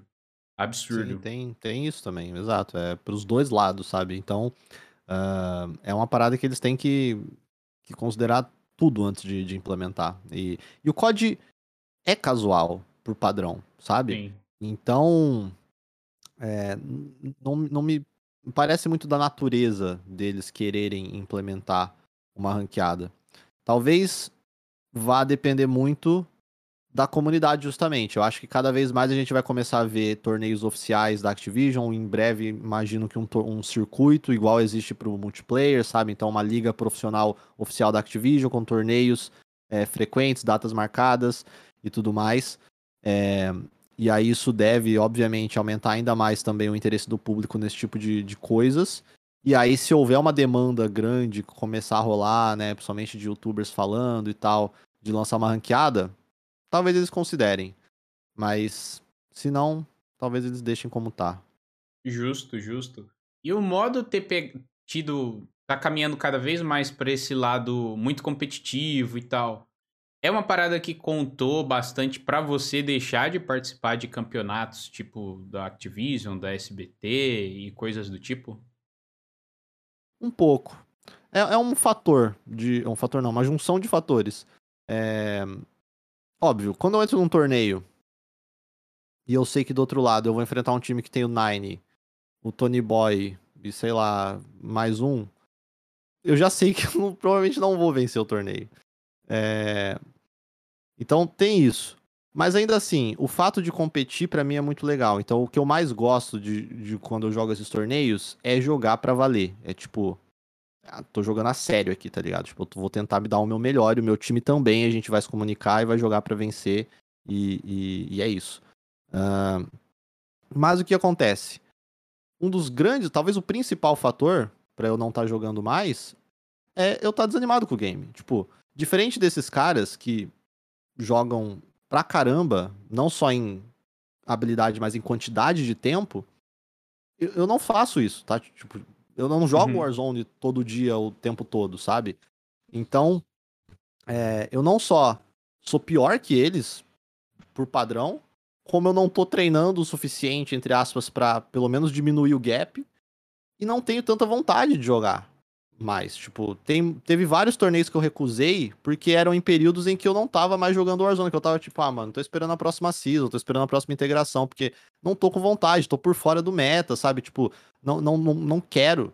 Então, passa muito por isso também, sabe? Mas uhum. sim, também o fato de que às vezes eu vou para um torneio é, e eu sei que tem esse cara, esse aqui, aquele ali, com o time mais OP possível, tipo, a maioria dos meus amigos não são, tirando o Stolen, cara, e o Caprio, talvez, que jogam bem, meus outros amigos não, não, são, tipo, grandes jogadores de COD nem nada do gênero, sabe? Então, e às vezes o Caprio não pode jogar ou não quer jogar, o Stolen, pô, ele é outro, ele é no nível do Nine, do Tony Boy, então ele já começou a se juntar com outra galera também, porque ele quer jogar profissionalmente, e eu não quero, eu não tenho nível para jogar profissionalmente o Warzone, tá ligado? E nem interesse.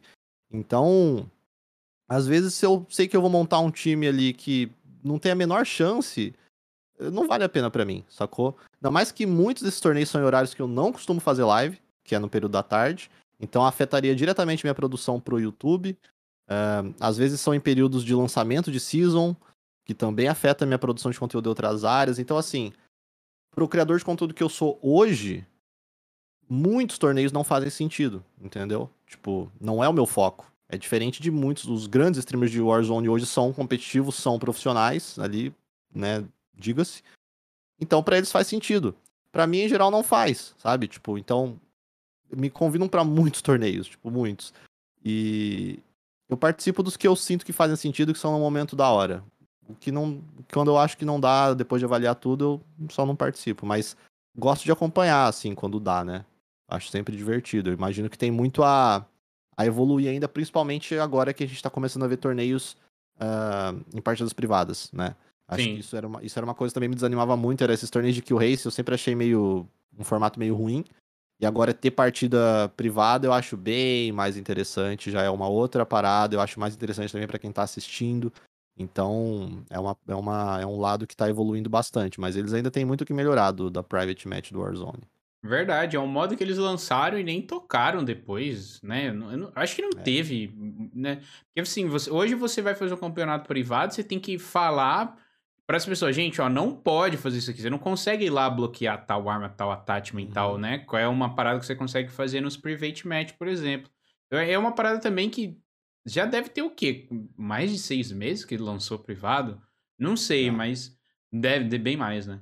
E eles não, ah, não mexeram, cara. Não mexeram. Tem muita gente que tem problema com conexão e tal. E eu compartilho com o mesmo sentimento que você. Hoje eu participo de uns campeonatos a convite do Doubles, que o Doubles também é um cara casual. Ele joga muito também, mas é um cara casual. Inclusive, a gente vai participar do, do SBT em breve. Eu tô sem jogar Warzone há muito tempo.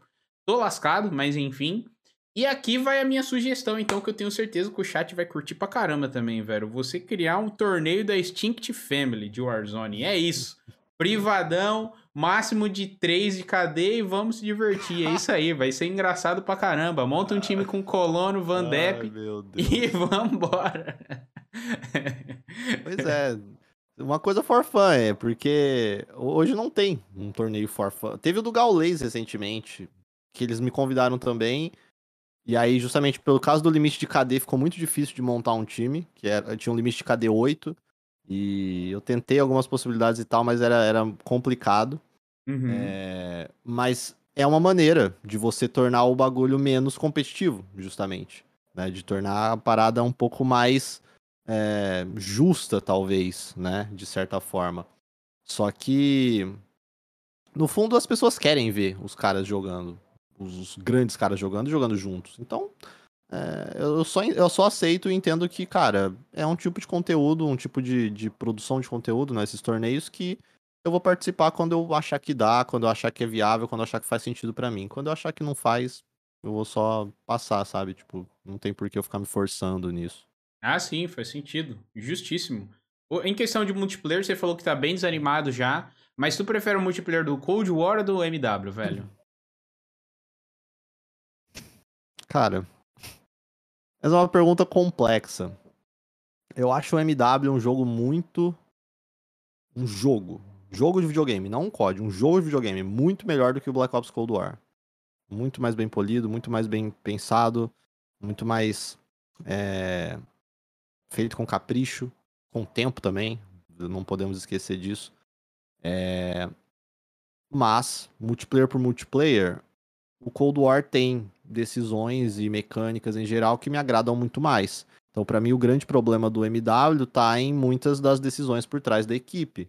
E o map design também, e tudo mais. Só que o feeling de gameplay do MW é muito melhor para mim do que o do Cold War, sabe? É... Então, assim, é uma comparação meio complicada. Eu acho que eu preferiria jogar o multiplayer do Cold War. Mas para mim é com certeza um dos multiplayers menos assim, mais sem sal dos últimos anos, entendeu? Hoje, é, hoje é como eu vejo, sabe? Eu não tenho muita vontade de jogar. O sistema de killstreaks para mim é bem ruim. Uh... Então, assim, não tenho hoje vontade de jogar nenhum nem outro.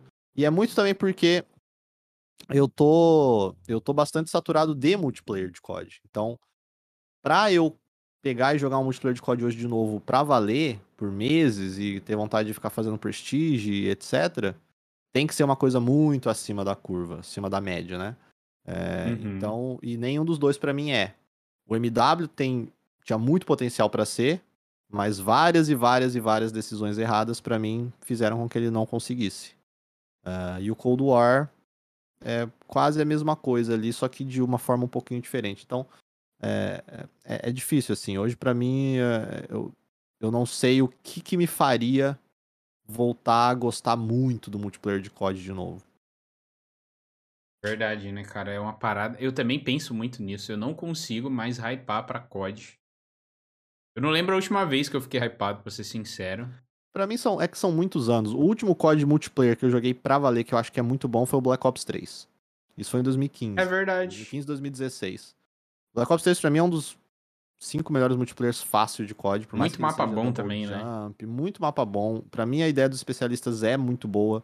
Foi a melhor versão dos especialistas implementada até hoje, foi a do Black Ops 3. Por mais que eu seja que era, saiba que era noob friendly e tudo mais, gostava. É... E aí de lá pra cá, tipo, teve o Infinite Warfare que ninguém queria, o WW2 que pra mim não era meio nem fede nem cheira. Ele até teve uma reformulação lá no meio do ano e melhorou, mas já era tarde demais. Aí o Black Ops 4, eu acho que eles erraram em muitas coisas, e aí MW Cold War. E, e em meio a isso tudo surgiu o Battle Royale. Então a, o surgimento do Battle Royale me fez perder muito esse tesão pelo multiplayer, sabe? Porque para uhum. mim hoje é muito mais excitante, muito mais da hora, muito mais animador jogar uma partida de Battle Royale e vencer uma partida de Battle Royale do que pegar um nuclear no multiplayer, entendeu? Então, Sim. tipo, é, é, mudou um pouco para mim a forma de que eu vejo os shooters. Tanto que eu falei para você, se o Battlefield 6 tiver um Battle Royale, hoje eu tô mais ansioso pelo Battlefield 6 do que pro código desse ano. Faz sentido. Faz sentido, é, é. É muito complicado mesmo, porque é que é um modo que já tá há muitos anos, né? Realmente é isso que você falou. Eu também não sei responder o que, que teria de diferente no jogo para eu fazer eu jogar. Talvez, vai, se fosse uma parada tipo COD online, ou até mesmo COD mobile, vai, uhum. trazendo um, um, exemplo mais que a galera já conheça mais. Não sei, juntar todos os mapas de todos os universos, armas de todos os universos, já que tá unificando tudo, lançar um multiplayer com, lá, com armas e mapas do MW, tanto quanto tem de Black Ops também, talvez, não sei. Sabe? Alguma coisa assim revolucionária, de ser uma parada totalmente feita para os fãs mesmo. Pra não nem, nem precisa ter sentido, sabe? É só ser gostoso mesmo de você jogar e tal. Até uma parada que tu falou no seu último vídeo lá de bate-papo, né? Que você nem traz mais vídeos de, sei lá, focado em gameplay, né? Mais notícias e tal. Justamente porque é um modo que, sei lá, velho. Não sei. Eu também, hoje em dia, eu, jogo muito pouco. Eu acho que eu não cheguei nenhuma vez em nenhuma temporada no Prestígio no, no level 200 do Cold War, por exemplo. Porque, sei lá, hoje é um modo que eu vejo. Ou é pra galera pegar, upar as armas pra jogar o Warzone, ou é pra pegar Dark Matter pra usar no Warzone, tá ligado? Então é meio complicado. Exatamente, exatamente. Então, é, meio que, que é uma fórmula que deu uma saturada, sabe? E, e, claro, ainda tem muito público, até porque o COD é uma franquia grande que continua recebendo novos jogadores. Então, todo COD é o primeiro COD de alguém. E então é um mundo novo. Mas pra uhum. mim que tô jogando desde 2010, são mais, é mais de uma década já jogando multiplayer, então não consegue mais me prender. Não dá. É, então é. Eu não sei exatamente onde isso vai dar, mas hoje o Battle Royale por si só me anima muito mais. Então por isso que o Warzone é, é tão amado como é e por isso que deu tão certo, né? Eu acho que é um Sim. reflexo também de, de, que, de como que a comunidade em geral se sente. O Roberto até aqui falou no chat, traz um, um BO2 Remaster que é sucesso. Você concorda com isso, senhor japonês?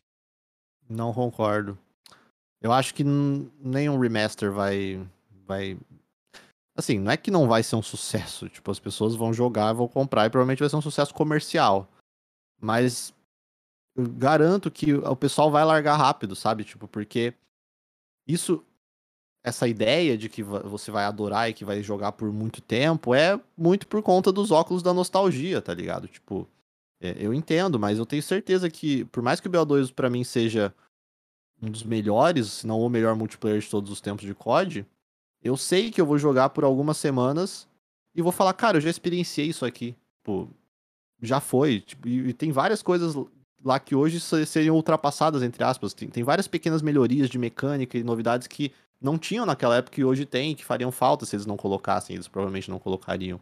Uhum. Então, assim, a gente não só ia começar a perceber vários defeitos que a gente não percebia na época, como a gente ia ter rapidamente aquele feeling de que, cara, isso já foi, a gente já passou por isso, cara.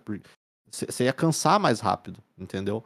É, E a gente já teve uma demonstração disso com o COD 4 Remaster. É, COD 4 sempre foi um dos CODs mais louvados de todos.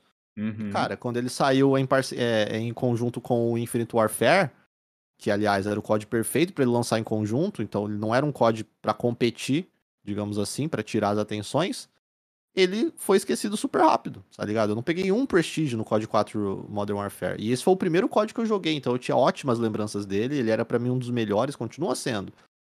Mas eu vi vários, vários problemas que eu não enxergava na época. E é o que eu falo do Modern Warfare 2 Remaster, principalmente. Modern Warfare 2 Remaster, eu, eu tenho certeza que seria o, o, o ápice dessa, desse cenário. De as pessoas se tocarem de muita coisa que é errada naquele jogo e que não funciona hoje em dia. O MW2 é um jogo pra 2009, não pra 2021. O BO2 é um jogo pra 2012, não pra 2021 ou 2022. Por melhor que eles sejam em vários aspectos. As coisas mudaram, as coisas evoluíram. Então, remasters não vão ser o que foram nos seus anos. Não vão. Vai ser legal jogar de novo. Eu não tô falando que eu não quero, seria nostálgico. Eu certamente ia fazer vídeo, eu certamente ia estar empolgado.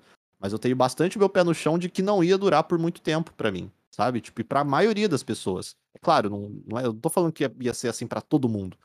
Sim. Com certeza ia ter gente que ia jogar, ia pegar Prestige Master de novo e ia ser super feliz, mas tô falando aqui de médias, sabe? De, de, de do que a gente pode considerar como ali a, a uma base.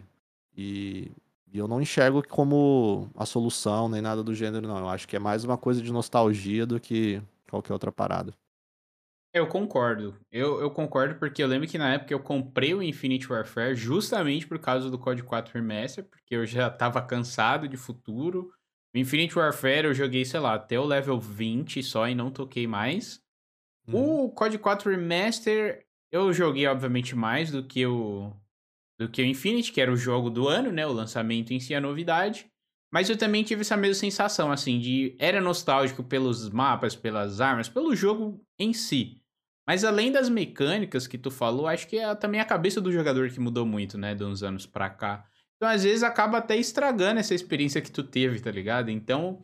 Vou, vou usar uma analogia aqui, vai. Lançou o filme, se eu não me engano foi 2019, do Breaking Bad. Conta a história do Jesse Pinkman depois do fim de Breaking Bad. Tipo assim, eu fiquei feliz pra caramba porque é a minha série favorita da vida. Mas era necessário? Não era necessário. Se não existisse, não ia mudar nada, eu ia continuar com aquele mesmo sentimento. Resumo da ópera, muita gente nem gostou do filme, tá ligado? Uhum. Então, assim, tem coisa que, é na minha opinião, é muito legal você é, ter aquela sensação de nostalgia e tudo mais. Mas às vezes tem coisas que eu acho também que tu tem que deixar no passado. E é igual tu falou. Obviamente eu ficaria empolgado, obviamente eu iria jogar pra caramba. Mas eu compartilho da mesma opinião que a sua. Eu acho que não. Talvez em 2021, não se- ou 2022 no caso. Eu acho que é meio fora de época, assim. É isso. Hum. Em relação aos zombies, tu acha que os zombies do Cold War é superior ao do BO4? Hum. depende o que, que a gente tá colocando nesse pote aí. Tudo. É... A gente vê que o, o, Assim, os zombies do Cold War, a gente tá carente de novos mapas, né? novos conteúdos e tudo mais. Tudo bem que lançaram Outbreak, lançaram é, o easter egg pro modo. Eu, eu por mim, eu não gostei daquele modo, tá? Eu prefiro os mapas originais, por exemplo. E aí eu queria saber sua opinião, porque eu tô para jogar o BO4, os zombies, que eu nunca joguei. O Stolen me mandou de presente, propósito valeu monstrão, mandou todas as DLC. E eu quero estar tá jogando em live. E eu não sei, cara. Eu, tô, eu me veio essa dúvida na cabeça, que, tem, que é muito dividida, assim, a player base dos zombies hoje em dia, pelo menos no Cold War. Eu acho que é assim, cara. Os zombies do Cold War tem várias coisas que eu gosto que eles colocaram. E que talvez a gente não sabia que gostaria. Por exemplo, mas coisas mais simples. Por exemplo, eu dar dano no zumbi e ver o dano ali do lado. Eu acho isso da hora. Eu achei da hora os vários níveis de pack a punch. Quão mais simples é isso, sabe? Tipo, uh, você poder pular a qualquer lugar do mapa, qualquer cerca, você não ter aquelas barreiras invisíveis que não te deixam pular os locais. Sim. Entendeu? É, você tem a integração de level com o multiplayer e com o Warzone, ser tudo uma coisa só. Então, assim, tem, tem várias coisas que eu achei bem interessantes. Se a gente pega e compara com o BO4, em termos de mapa, principalmente, fica muito atrás. Porque os mapas de lançamento. O, Black Ops 4 vem com três mapas. Quatro se você comprar o Season Pass. Três bons mapas. Três ótimos easter eggs. Cutscenes muito legais. Tinha toda a questão ainda da história, que ainda era um ponto muito forte na época. Então. É, é, é, muito fácil olhar para trás hoje e falar que o BO4 era melhor, mas a gente tá ainda no meio do, dos zombies do Cold War, então eu acho quase uhum. que injusto fazer a comparação, sabe? Tipo, porque o Outbreak, que é o modo epidemia, ele ainda tá cru, mas eu acho que ele tem muito potencial, e eu gosto muito da ideia do que é o Outbreak. É, eu acho ele um pouco enjoativo, mas para jogar em galera e com um objetivo ali específico, eu achei da hora. Uh, não acho que substitui a, a experiência de um mapa tradicional de zombies, mas para mim não é muito diferente também não. É só uma maneira de você jogar com mais liberdade, porque eu também não sou o tipo de pessoa que gosta de ficar jogando e rejogando várias vezes o mapa de Survivor, sabe? Tipo, uhum. Tipo, para mim isso é enjoativo pra caramba também. Tem gente que gosta, mas para mim se vale o argumento de que o Outbreak, o modo epidemia é enjoativo porque não tem muito para o que fazer, para mim também vale pro, pro zombies tradicional, sabe? É, uhum. Então, assim, eu acho que o, o, Outbreak, talvez ele peque justamente por isso, porque ele não consegue oferecer muito mais do que ele, o, a experiência tradicional dos zombies, sabe? Ele Sim. ainda é muito parecido, ainda se parece com o que a gente já tinha. Por mais que a gente tenha muito mais liberdade, enfim, tenha veículos, e enfim, você faz umas paradas que você fala, caramba, jamais imaginei estar fazendo isso aqui dentro dos zombies. Uh, então, assim, daqui um tempo, daqui a alguns meses, talvez no final da vida do Black Ops Cold War, essa epidemia já tem evoluído, o modo Outbreak já tem evoluído para um ponto em que ele tem uma cara melhor, ele já, já tenha mais sentido de você escolher jogar ele ao invés de jogar um mapa tradicional. Talvez a, o principal ponto em que peca os zombies do Black Ops Cold War é nisso, é na falta dos mapas de sobrevivência. Então a gente tem o que lançou o Die Machine, só um, então já é uma diminuição considerável pro Black Ops 4. E mais um que foi lançado depois, que é o Firebase Z, que é um mapa, assim, bem ok, sabe? Nada demais. Sim, sim. Bem esquecível, eu diria. Então, a gente tá a quase. A gente vai ficar seis meses sem lançamento de um mapa novo pela primeira vez de zombies. Né? Se a gente não contar o Outbreak como um mapa novo, é muito tempo sem lançamento de um novo mapa de sobrevivência. E os easter eggs do Black Ops Cold War me deixaram muito a desejar e que para mim eram ótimos em geral. Nem todos, mas boa parte deles eram ótimos no Black Ops 4, eram ótimos no Black Ops 3. Então a Treyarch perdeu esse streak e por decisão consciente. Não foi que eles ah, esqueceram como faz, não. Eles conscientemente já falaram que fizeram os easter eggs serem mais fáceis de se descobrir e de se realizar, porque é o que eles querem pro modo, para se tornar mais casual, para mais gente ter acesso. É... Então, assim, são decisões que me desagradam. Então, hoje, para mim, os homens do Black Ops 4 eras é sim melhor que o do Black Ops Cold War. Mas a gente ainda tem alguns meses e isso pode mudar. Mas. E dá-lhe moto passando aqui na frente, mas. This is Brasil, é, relaxa. This is Brasil. Então, Hoje eu diria que é o Black Ops 4 sim. Inclusive, acho que o Black Ops 4 é até injustiçado por muitos. Mas o Black Ops Cold War tem sim seus pontos fracos. Ele não é horrível como as pessoas gostam de pintar, da mesma forma que pintavam que o Black Ops 4 era horrível na, na época dele, né? O foda é isso, né? Até tu falou que é proposital isso tudo que eles fazem. Mas é até uma parada que eu sempre falo com a galera. No meu ver, eles estão tão preocupados em. Tudo bem, visão de empresa, isso é totalmente compreensível, né? Não vou ser hipócrita de dizer ao contrário. Mas parece que eles estão mais preocupados em agradar, entre aspas, os novatos do que a galera que tá ali há anos, sabe?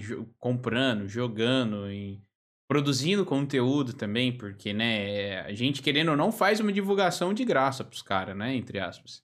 Então, uhum. assim, é, é muito complicado isso, porque, pô, você falou do, do, do Firebase que é um mapa completamente esquecível.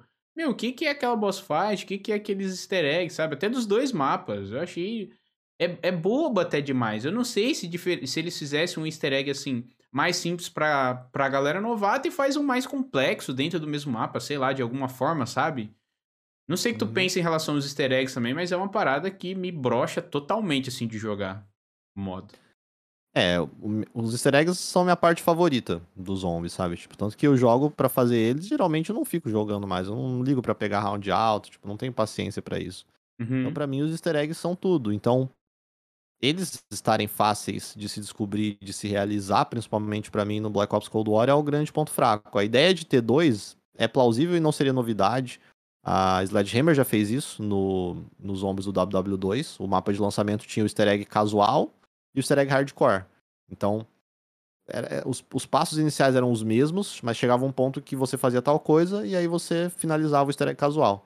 E aí, se você começasse a fazer umas outras paradas, você continuava e tinha mais uns passos, seria considerado easter egg hardcore. Então uhum. dava para eles brincarem com isso. E o próprio easter egg do Outbreak, que saiu agora recentemente, me decepcionou muito. Porque o modo gigantesco como era, já tendo cinco mapas, né, cinco regiões disponíveis, sendo full sandbox, tendo várias possibilidades diferentes, eles fizeram um easter egg curto que não depende de você passar por todos os mapas, né? Eu tava imaginando que de repente a gente ia ter um mini easter egg dentro de cada mapa, e aí você ia ter que fazer nas paradas até culminar numa boss fight, mas não. Então, assim, ele até é mais difícil do que os easter eggs pa padrões que a gente tem no Black Ops Cold War, principalmente a boss fight. Sim. Mas, assim, nada demais, sabe? E muito curto muito, muito fácil de realizar. O que demora pro easter egg, na real, do, do Outbreak é o setup, né? Você ficar forte. Mas os passos em si, nada demais. Fáceis de descobrir também. Muitos Sim. passos reaproveitados. Então. E, e, é difícil saber o quanto que isso é proposital da Treyarch, o quanto eles fizeram assim porque fizeram assim, e o quanto isso também não pode ter impacto por conta do Covid, deles estarem fazendo tudo de casa, sabe? A gente não pode esquecer que ainda estamos nesse período, né? E esse é um código Sim. corrido. Então, assim, tem sempre essa pulga atrás da orelha, tem sempre essa ressalva, mas, de novo, não dá pra gente não criticar, a gente vai julgar aquilo que a gente recebe, aquilo que a gente vê, e o que a gente vê é isso, né? Com certeza, com certeza. Inclusive, pegar um, uma fala aqui do Cardim, que mandou aqui no chat, o problema das cutscenes do Cold War é que os personagens são operadores.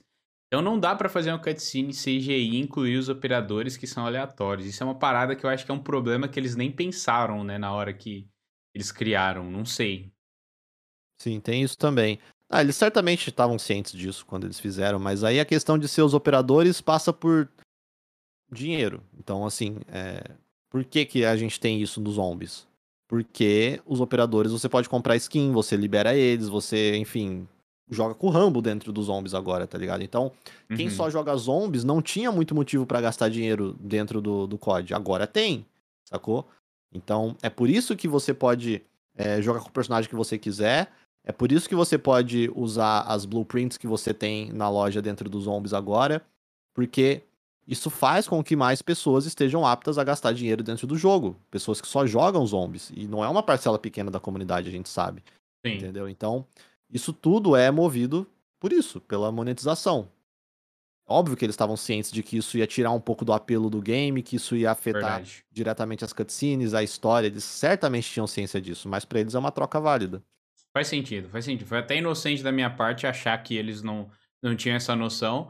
Até porque eles, né, agora que todos os conteúdos extras são gratuitos, eles têm que arranjar um jeito de, né, meio Sim. que pegar esse dinheiro que eles estão perdendo ao invés de, de ter Season Pass e tudo mais. Exato, até, até porque os zombies era o que fazia vender os Season Pass em geral, assim, tipo... Verdade. Óbvio, as pessoas também compravam pelo multiplayer, mas a maioria das pessoas que compravam Season Pass era por causa dos zombies, então eles tinham isso, tipo... A monetização dos zombies se dava através dos chicletes, dos Liquid Diviniums lá e tal. Uhum. E não precisavam necessariamente de skins nem nada assim, porque o Season Pass compensava. Agora que não tinha mais, eles precisavam monetizar em alguma outra área. Então, foi a forma que eles encontraram, né? É, não, faz sentido, realmente. Pô, mas eu vou te falar o quanto eu queria ver um novo Extinction, cara, não tá escrito. Sério, eu acho que é um modo tão esquecido aí. Mas eu acho que tinha tanto potencial, cara, que foi um modo assim pensado fora da caixa, sabe? E a gente vê, tipo, a Sledgehammer lançou os zombies deles, teve os zombies Spaceland também, do, da Infinity, né? Mas, uhum. sei lá, é o que eu falo para todo mundo também. No MW, ao invés de ter aquele co-op, que na minha opinião é uma porcaria, se tivesse lançado, tudo bem que o, o MW veio com a proposta de ser uma parada, né, é mais real, assim, né? Mais próximo do que a gente tem hoje, entre os grandes aspas, é claro, né? Mas eu acho que se, se tivessem lançado um modo mais viajado como o Extinction, teria, teria dado até bem certo. Assim. Ou não também, né? Mas eu acho que seria muito mais interessante do que ter tido aquele co-op, porque eu entendi a proposta também, porque, né, teve no MW2 e tudo mais também. Então era uma parada mais nostálgica, assim, mas foi um modo que eu abri, assim, uma vez, achei difícil, falei, tá, tchau, não vou jogar essa. Aí parei. Não sei se você compartilha da mesma opinião, mas eu gostaria muito de ver um, um novo Extinction aí um dia. Não, eu concordo. O Extinction foi o. Foi o modo co-op que chegou mais perto de ser o que os zombies. Ou pelo menos de demonstrar potencial de ser o que os zombies foi, né? Ele era bem diferente dos zombies. E ainda assim divertido, ainda assim interessante, sabe? Tipo, é, tinha suas mecânicas próprias, você tinha uma economia em game ali dentro da partida para você ir evoluindo o seu personagem, achava isso muito legal, cada um Sim. com sua função. Os sabe? dentes então, tipo, também. Exato, então é, ele era uma experiência bem diferente dos zombies, porque depois quando teve os zombies em Spaceland, os próprios zombies da, da Sledgehammer, nada mais eram do que as versões de zombies daquelas produtoras, mas a base dos zombies da Treyarch estava lá, nos dois, então assim, ainda era muito parecido. O Extinction foi o que eles realmente tentaram de diferente. Ele era mil vezes melhor do que os Spec Ops que a gente Sim. teve no passado e no próprio MW 2019, que foi uma grande decepção, inclusive, o Spec Ops. Se o, se o MW tem um grande ponto fraco, é com certeza o, o, o Spec Ops, o modo co-op. Então eu adoraria ver outra coisa, mas hoje eu acho difícil. Outra coisa que eu digo, né? Eu adoraria ver de novo o Extinction, mas hoje eu acho difícil a gente ver um modo cooperativo de COD que não seja zombies. Porque acho que já tá muito ali já faz parte da franquia, sabe? As pessoas já esperam. Somente o cara casual que não tem a menor noção quem que é Treyarch, quem que é Infinite Ward, quem que é Sledgehammer, não, não sabe quem tá por trás de qual jogo, tá ligado? Tipo, pra uhum. ele, não importa quem tá por trás, ele quer ver uns zombies ali. Então, se sai um código novo com um modo que não é os zombies, modo de alienígenas, vão falar, ué, o que, que é isso aqui, sabe? Então, tipo, acho que já se tornou meio que uma identidade da franquia, assim, o co-op ser os zombies. Mas aqui na minha, eu concordo, mas eu acho que os zombies para mim é muito mais uma identidade da Treyarch do que do COD, sabe? Então eu acho que não, se total. Se, mas se eu... Tá. eu, eu só eu, eu não acho que o player casual tem essa, essa o cara não sabe quem é Treyarch, quem é Infinite Ward, quem é Sledgehammer. Ah, é verdade. Ele compra o COD e ele espera que tenha os zombies ali. Muita ok, faz sentido. Nosso universo principalmente, porque a gente fala, mas é, o COD é o jogo talvez com mais casuais da indústria, então eu acho que é, passa por isso. Mas eu entendo, eu concordo 100%, os zombies é da Treyarch. Sim, sim, é verdade, realmente.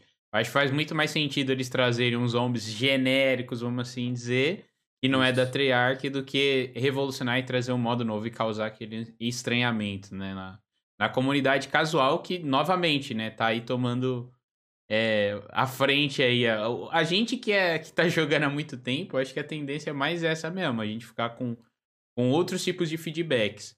Porque esses, assim, de, em questão de modos e tal, realmente vai ser totalmente focado no, no público mais novo da franquia, com certeza. O quanto de gente que deve ter jogado o COD pela primeira vez pelo Warzone, por exemplo, Nossa. cara, não, não deve estar tá escrito. Eu não sei se eles têm esse dado, não sei nem se tem como ter.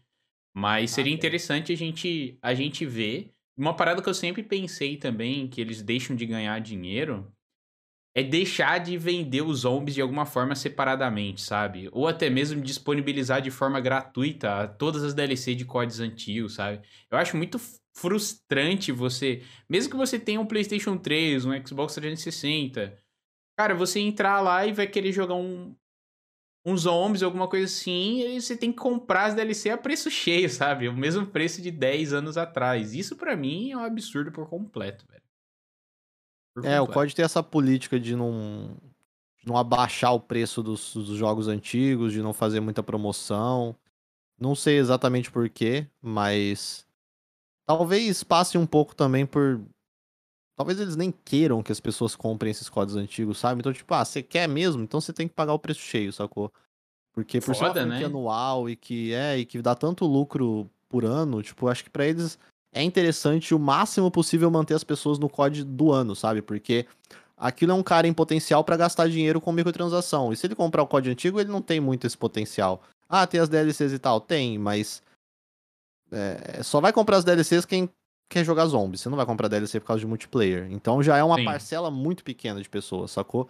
Agora, se você consegue fazer esse cara ficar jogando o COD do ano, ou comprar o próximo, ao invés de comprar um antigo, as chances dele não só comprar o jogo, mas se interessar por um modo novo, de repente, se ele só joga zombies, começar a jogar multiplayer e gastar dinheiro ali também, é muito grande, né? Então acho que é, eu acho que passa um pouco por isso. Eles não querem, não é tão interessante para eles que as pessoas fiquem comprando os jogos antigos, né? Então por isso que eles deixam lá sem sem mudar muito o preço, eu acho. Faz sentido, faz sentido. É porque sempre vai haver esse conflito, né? Não vai ter jeito da visão consumidor e visão empresa, assim, sabe? Obviamente eu sempre vou falar como consumidor, mas realmente a gente tem que ver o lado empresarial das coisas, porque, né, dinheiro é que move o mundo, então, enfim, as coisas são assim. Gente, antes da gente dar continuidade ao papo aqui já, você quer dar uma pausa, quer ao banheiro, pegar uma água, alguma coisa, você tá tranquilo? Cara, eu vou dar uma mijada, eu vou dar uma vai, mijada. Vai lá que eu vou trocando uma ideia com o chat enquanto isso. Fechou. Passar então. uns recadinhos, fechou, chat? mais água também. Vai lá, vai lá. Eu preciso lembrar qual que é a tela. É essa tela aqui, meus queridos. Espero que vocês estejam curtindo o papo, tá bom, gente? Quero agradecer aí todo mundo que está mandando suas devidas contribuições, seja ela em subs, bits, donate também. Muito obrigado, espero que vocês estejam curtindo aí o papo. Como eu falei para vocês, a gente vai falar sobre COD, a gente vai falar sobre a vida aqui do nosso querido Felipe, vamos falar sobre muita coisa e quero lembrá-los lembrá também, caso vocês estejam curtindo esse projeto, gente, esse bate-papo e o Call of Cast como um todo, para vocês seguirem também as redes do Call of Cast, é arroba Call of Cast no Twitter, no Instagram e no TikTok também, a gente tá lá, a gente ainda não posta por falta de tempo minha, mas um dia a gente vai postar nossos cortes lá também, caso você curta a plataforma, deixa um followzinho lá pra gente. E se caso você estiver curtindo também a minha pessoa aqui, não deixe de voltar outros dias também, eu faço live aqui praticamente todos os dias na Twitch, tá bom? Horário da tarde ali, às vezes eu faço uma na parte da manhã também, nunca à noite quase. Mas tem as minhas redes sociais também, meu canal no YouTube que é BZFest em todas as redes sociais. E, e, tem o canal de cortes do Call of Cast e o canal de episódios completos também, que é só você jogar Call of Cast lá no YouTube, que vocês vão achar também, tá bom, gente? Então, exclamação pergunta aí no chat, caso você queira também mandar a sua contribuição e também a sua pergunta, tá bom, gente?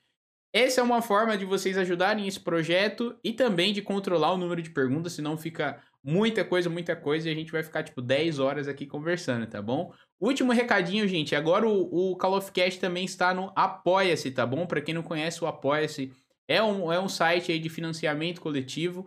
Eu criei sete níveis diferentes lá para quem quer apoiar, com diversos benefícios, tá bom? Então, um dos benefícios, por exemplo, que eu vou mandar agora, que é um dos nossos apoiadores, Juzuki, é você ter a oportunidade de mandar uma pergunta para o nosso convidado em vídeo, tá bom? Então, isso daí é uma coisa muito legal também. Dependendo do nível que você for de apoiador, você pode ganhar um salve exclusivo do nosso convidado. Então tem muita, muita coisa legal, tá bom, gente? É só vocês digitarem aí exclamação apoia-se no chat, que já tem o link aí tudo bonitinho. E vou pedir mais uma vez para os meus mods também não esquecerem de ir mandando as perguntas para mim para a gente ler no final do episódio, tá bom? Ele já está aqui de volta.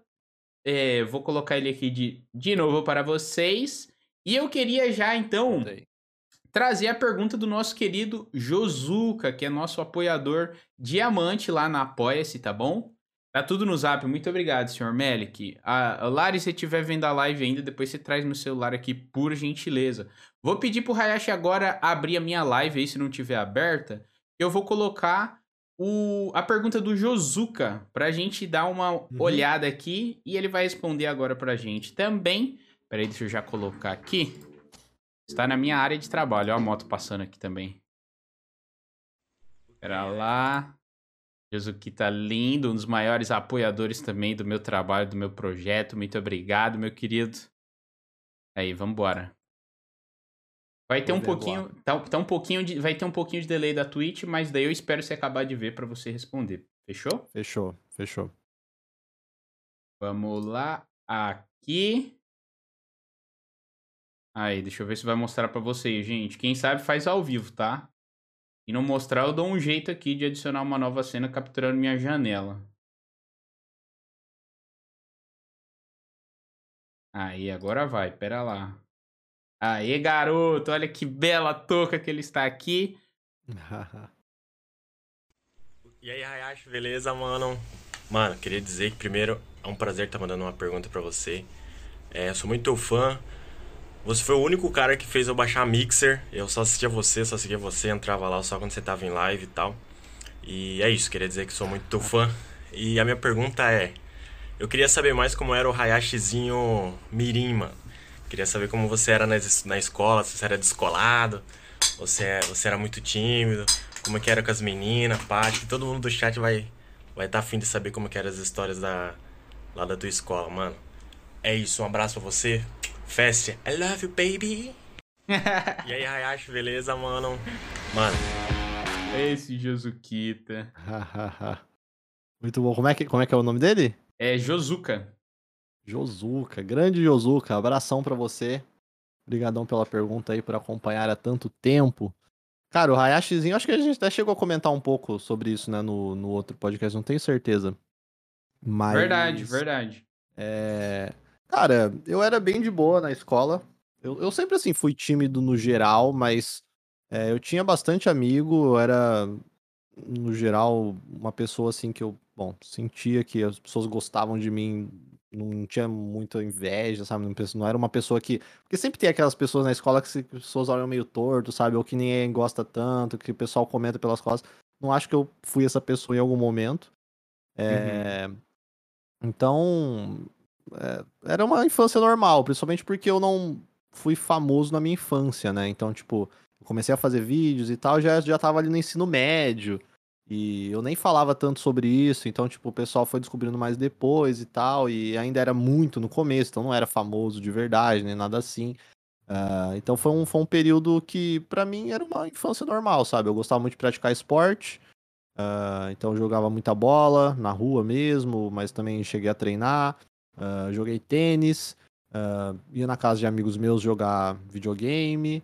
Uh, e essas coisas, sabe? E até perguntou de, com as meninas e, e, tudo mais. Nunca fui namorador, pegador, nem nada assim. Mas, por exemplo, na, na, minha, no meu ensino médio, eu tinha muito amizade com meninas. Tipo, até algumas amizades mais com meninos do que com meninos, sabe? Até porque minha sala foi, foi ficando cada vez menor conforme os anos foram passando. Tipo, muita gente foi saindo de escola, foi trocando, sabe? Então, tipo, minha, minha sala foi ficando menor. Então, é, as amizades iam mudando, sabe? Tipo, uhum. muitos amigos meus que eram muito amigos saíram.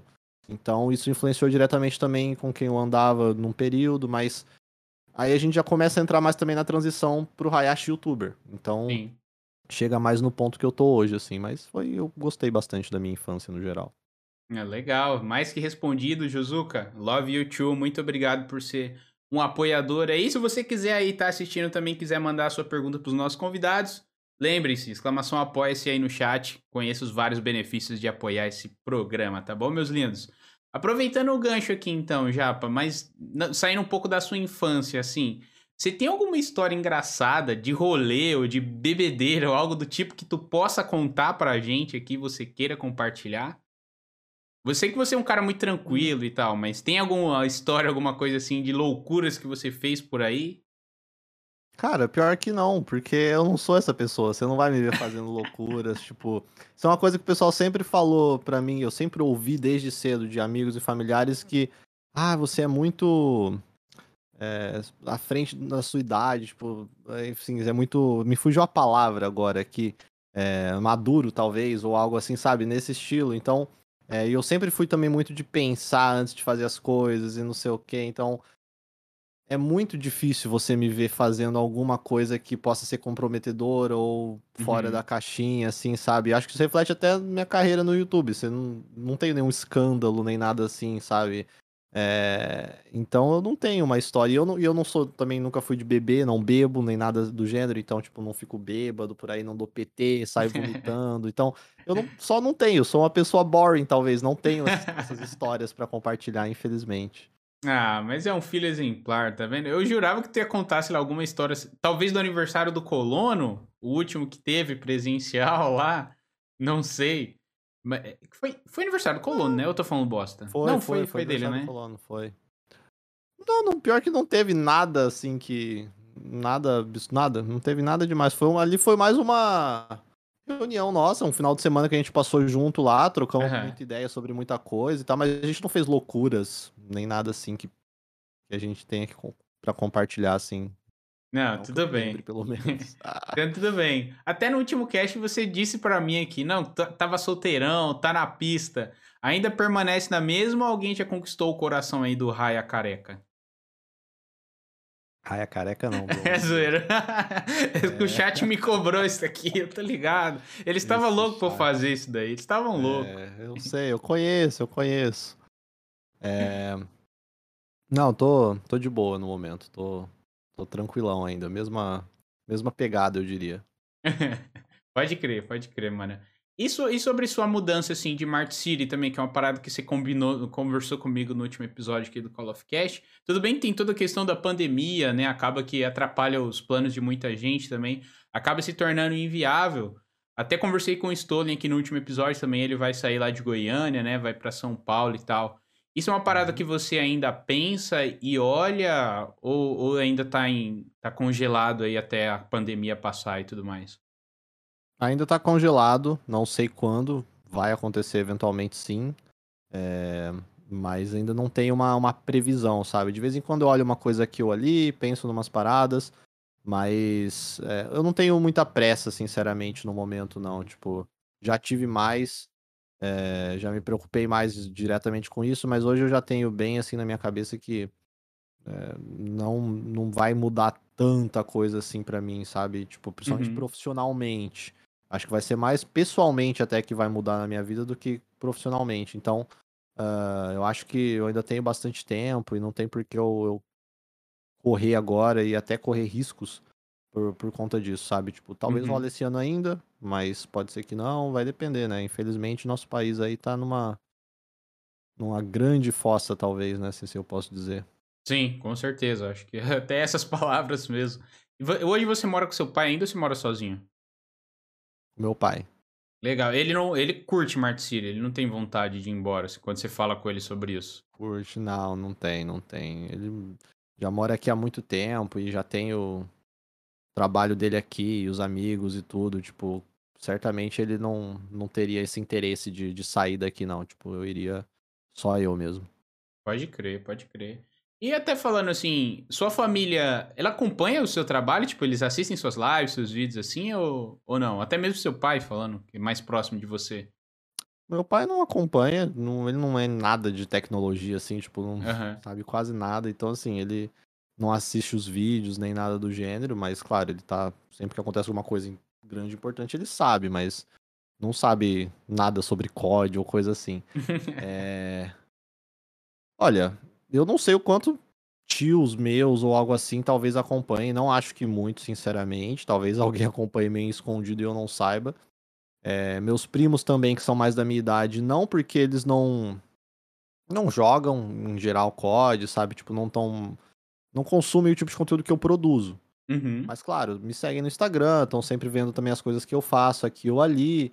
É, Minha irmã eu acho que acompanha um pouco mais, mas é mais assim, não porque ela gosta do conteúdo, mas por ver o que eu tô fazendo mesmo, sabe? Então, às vezes, de vez em quando ela assiste, talvez ela vai assistir isso aqui, tá ligado? Uhum. Ah, é, E só, assim, eu tenho meu sobrinho e um, e um primo meu que é da idade dele, que aí já estão ali nos seus 14, 15, 16 anos, e eles são gamers e tal, e eles talvez sejam os que acompanham mais de perto, assim, mas também não acho que seja uma coisa mega assídua nem nada do gênero, sabe? Então, em geral, não tenho nenhum ultra fã dentro da família, eu acho. Pode crer, pode crer. Fora os primos perdidos, que já apareceu vários no chat, né? O Tuca falando que é seu tio e ninguém sabe. Agora eu sei porque o Tuca tá lá te patrocinando. Teve um do chat que até falou que o Tuca é mais rico que você, velho. E eu não duvido, não. Com certeza o Tuca é, é mais rico. O Tuca é uma baleia das grandes. Tamo junto, Tuquinha. Monstro também, cara. Ô, Japa, e falando um pouquinho sobre o futuro também. É uma parada que, obviamente, é muito difícil a gente imaginar e tal. Mas eu queria saber se você já pensou nisso de até quando você é, pensa em trabalhar com produção de conteúdo para internet no geral, assim, ou se você pensa em ter alguma empresa, ou tem, né, que eu não saiba, ou alguma atividade, assim, fora da Twitch ou do YouTube que se torne uma renda para você? Essa é uma pergunta sempre complicada, né? Às vezes, mexe, pessoal, às vezes as pessoas me perguntam: ah, você pretende fazer isso até quando? Uhum. Quais são os seus planos? E eu não sei, eu só, eu só não sei até quando mais eu vou ter vontade de continuar streamando, continuar fazendo vídeo. É, hoje eu me sinto bem ainda fazendo isso, não me vejo parando tão cedo. Mas é, eu sou muito novo ainda, então é difícil imaginar que eu faria isso para sempre. Só que também é difícil imaginar que ficaria nisso para sempre. As coisas mudam. Sim. Até seis anos atrás, cinco, seis anos atrás, eu não streamava. Então a stream foi algo novo que surgiu. Daqui cinco, seis anos pode surgir uma nova forma de produção de conteúdo também que eu vou adentrar ali, vai ser, vai dar certo, vai ser bacana. Então, é, Podcast, Isso, talvez? É, é, possível, mas é, ainda é uma mídia que hoje a gente conhece, já existe. Eu tô falando de repente de alguma coisa que ainda não existe, sabe? Que vai uhum. aparecer daqui a alguns anos. É, pô, quem sabe uma, aconteça alguma coisa que me relacione com televisão também. Então, assim, é, tudo é possível. É, o que eu sei é que eu já consegui construir um público muito bacana, uma quantidade de pessoas que me acompanham, uma reputação. E se eu não tirar o pé, se eu continuar sempre me esforçando, eu vou ter sempre essa galera comigo. Então, é, independentemente do que eu decida fazer, eu vou ter sempre ali uma, uma parcela de pessoas que vai estar tá ali para acompanhar e ver o que, que é, sacou? Então, não vou começar do zero. E. Então, assim, eu só vou indo e o que aparecer eu vou analisando e vendo, mas de momento não tenho planos. Eu acho que ainda tem muito para crescer dentro dessa indústria, as lives e os vídeos, assim, sabe? Tipo, não é uma coisa Sim. que. É tudo tá muito recente gente... também, né? Tudo, tudo muito, muito recente. recente. A gente ainda tá nessa fase aqui do, de crescimento, sabe? Uh, tá longe de estagnar. A gente tá cada vez mais vendo as marcas olhando para as lives. Hoje o Gaules anunciou lá que ele vai poder transmitir a NBA, tá ligado? Tipo, Absurdo, mano, né? Isso é uma coisa fora de, de qualquer imaginação que a gente tinha há anos atrás. Então, a tendência é que cada vez mais a gente veja uns anúncios bombásticos desses rolando, sabe? Então a indústria está uhum. se fortalecendo e eu estou inserido nela, eu já tenho meu nome ali. Então, é, novas oportunidades devem surgir e eu vou provavelmente estar tá sempre nesse meio, assim. Não acho que eu vá fugir disso. E sobre ter é, projetos secundários, tipo investir numa empresa, alguma coisa, um negócio secundário, eu gostaria sim, hoje não sei no que exatamente, mas não descarto daqui a alguns anos investir, sabe, em alguma coisa que eu possa trabalhar e que não seja diretamente ligado com isso, né? Ter uma empresa de algo que eu acho da hora, enfim, um negócio. Legal, legal.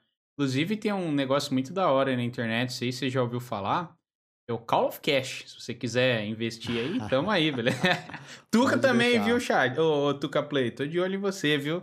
Brincadeira, brincadeira. Mas agora falando até mais sobre o, o Felipe também, assim, você já teve um, um emprego convencional ou você sempre trabalhou com internet?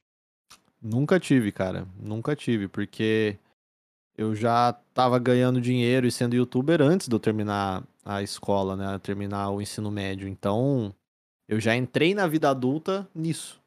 É, então, nunca precisei trabalhar com, com nada, nunca precisei, é, enfim, fazer o que a maioria das pessoas precisam fazer. Então, é um privilégio, eu tenho plena noção disso.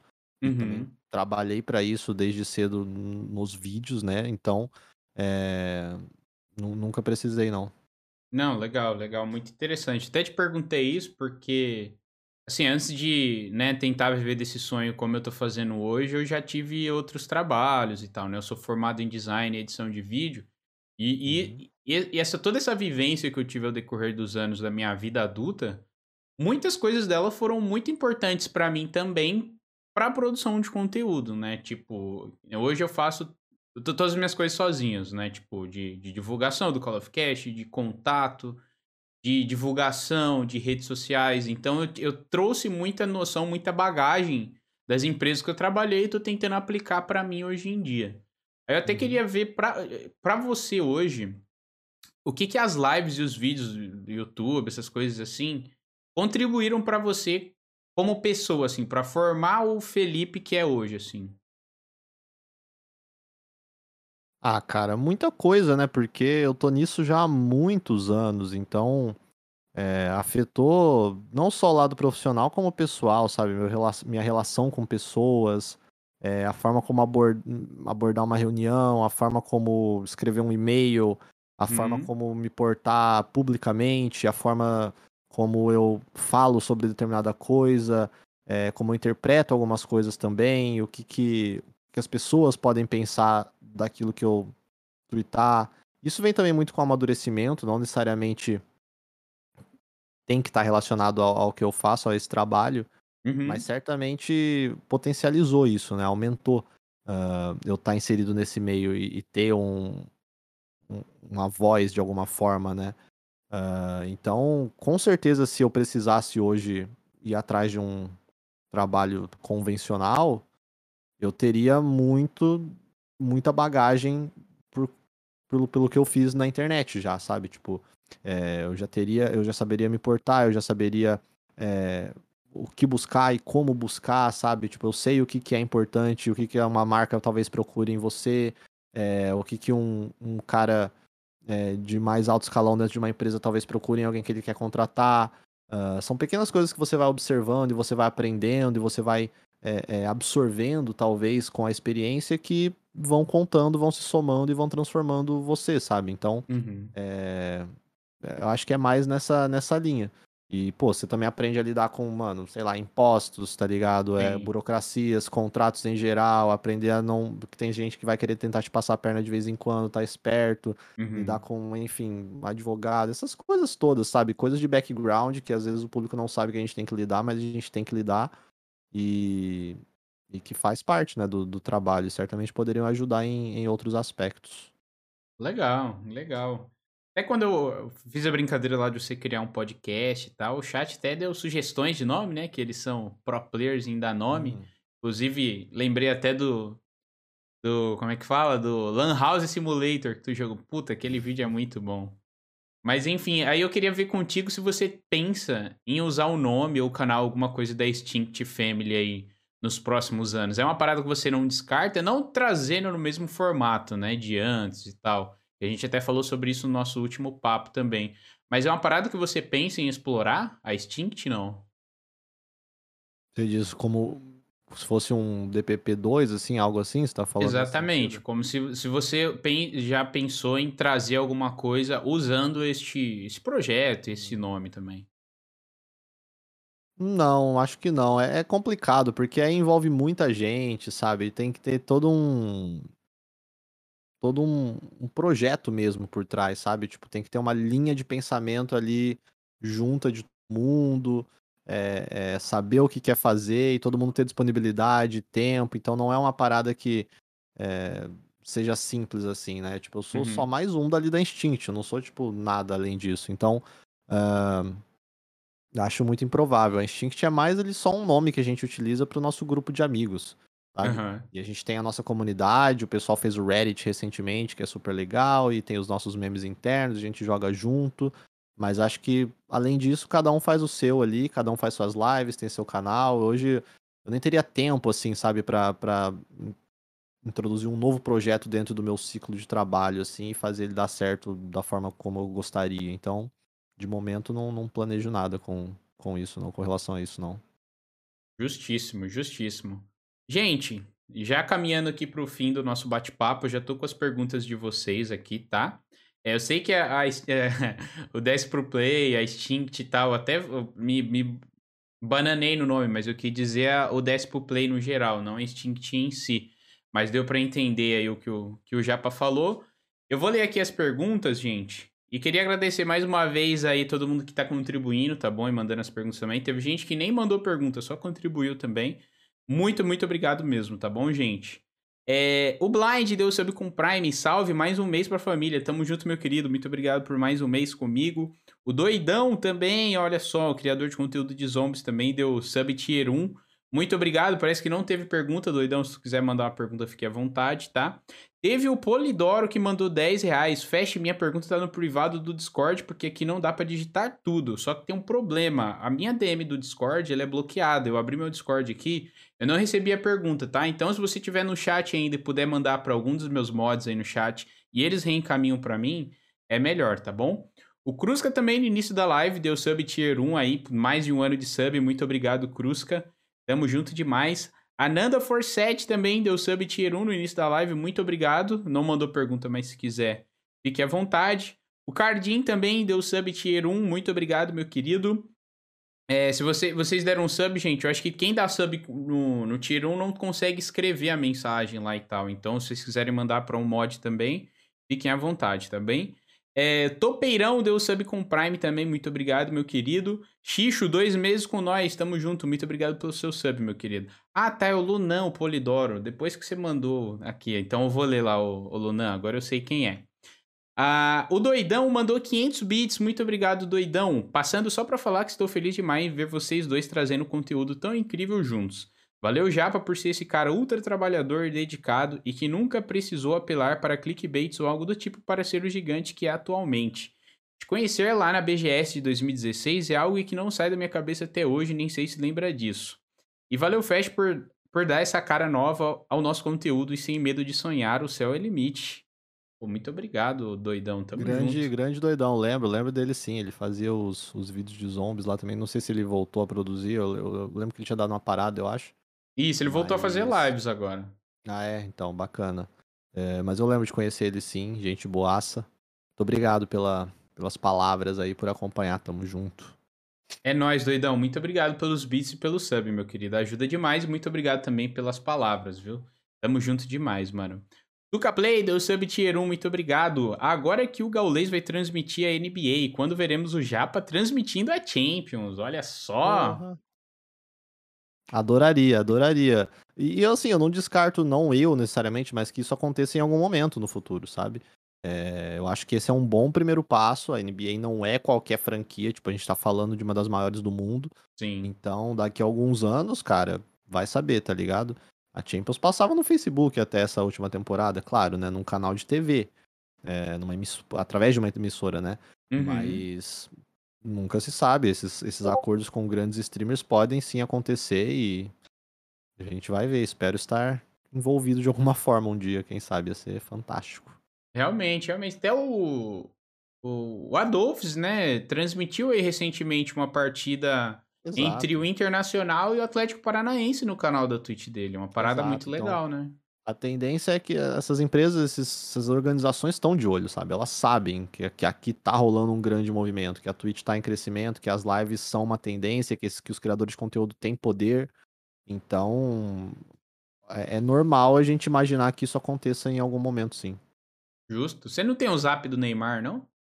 Mandar pra ele? Não tem o zap do Neymar. Não tem, infelizmente.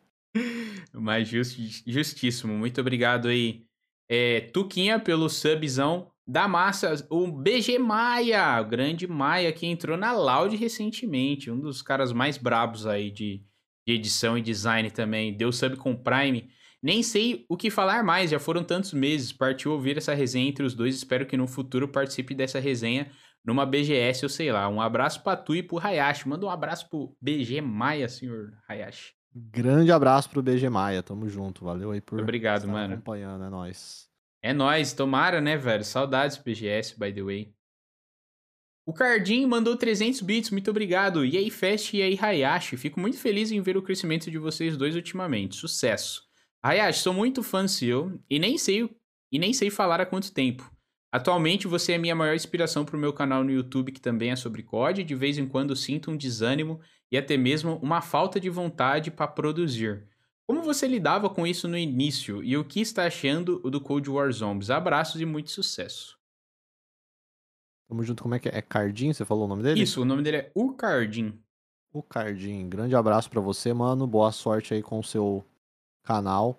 Como eu lidava com isso no começo, cara, assim, meu começo é muito diferente, foi muito diferente do começo de qualquer um que esteja começando agora, sabe? Então é difícil pra eu comparar. É, eu comecei há muitos anos atrás, quando o YouTube não era como é hoje, as streams não eram como eram hoje, tinha muito menos gente fazendo, a qualidade de conteúdo era. O sarrafo ali pra qualidade era muito mais lá embaixo. Então. É, é difícil, mas o que eu posso te dar de dica de que quando você tá desanimado é que, cara, você tem que continuar. É difícil para todo mundo, sabe? Então, tenta analisar o seu próprio conteúdo e ver o que você poderia fazer de diferente. Analisa o que você gosta de consumir e tenta introduzir isso no seu conteúdo também, sabe? Tipo, é, é, você tem que ter um diferencial hoje em dia, você tem que chamar a atenção das pessoas, tem que trazer alguma coisa, ou que alguém não traga, ou melhor do que aqueles que já trazem aquilo, sabe? E claro, contar com a sorte, explorar os algoritmos e tentar é, fazer o que você pode para uh, fazer aquilo chegar nas pessoas. Porque mesmo que você faça bem, se não chegar nas pessoas, não vai para frente, né? Então não existe uma fórmula mágica. O que eu posso te garantir é que se você parar, não vai passar daquilo, sabe? Então você tem que tentar sempre evoluir em todos os aspectos possíveis. Analisa o que, que você está fazendo de certo ou de errado, o que, que você acha que seria interessante para você como um espectador de consumir e tenta implementar aquilo de alguma forma no seu, no seu conteúdo. Justíssimo. Muito respondido. Você falou também do Cold War Zombie, mas a gente já falou bastante, né? Sobre isso, então tá respondida a dúvida. Muito obrigado pela sua contribuição, meu querido. O Lunan, olha só, agora não vai te chamar de Luna, hein, Lunan? o Lunan. Fala, Hayashi, tudo bom? Então, gra graças a você, você me fez virar meme e tô sofrendo bullying dos meus amigos por sua culpa. Caô, eu gostaria que você acertasse meu nome dessa vez com um salve. Só isso, tamo junto.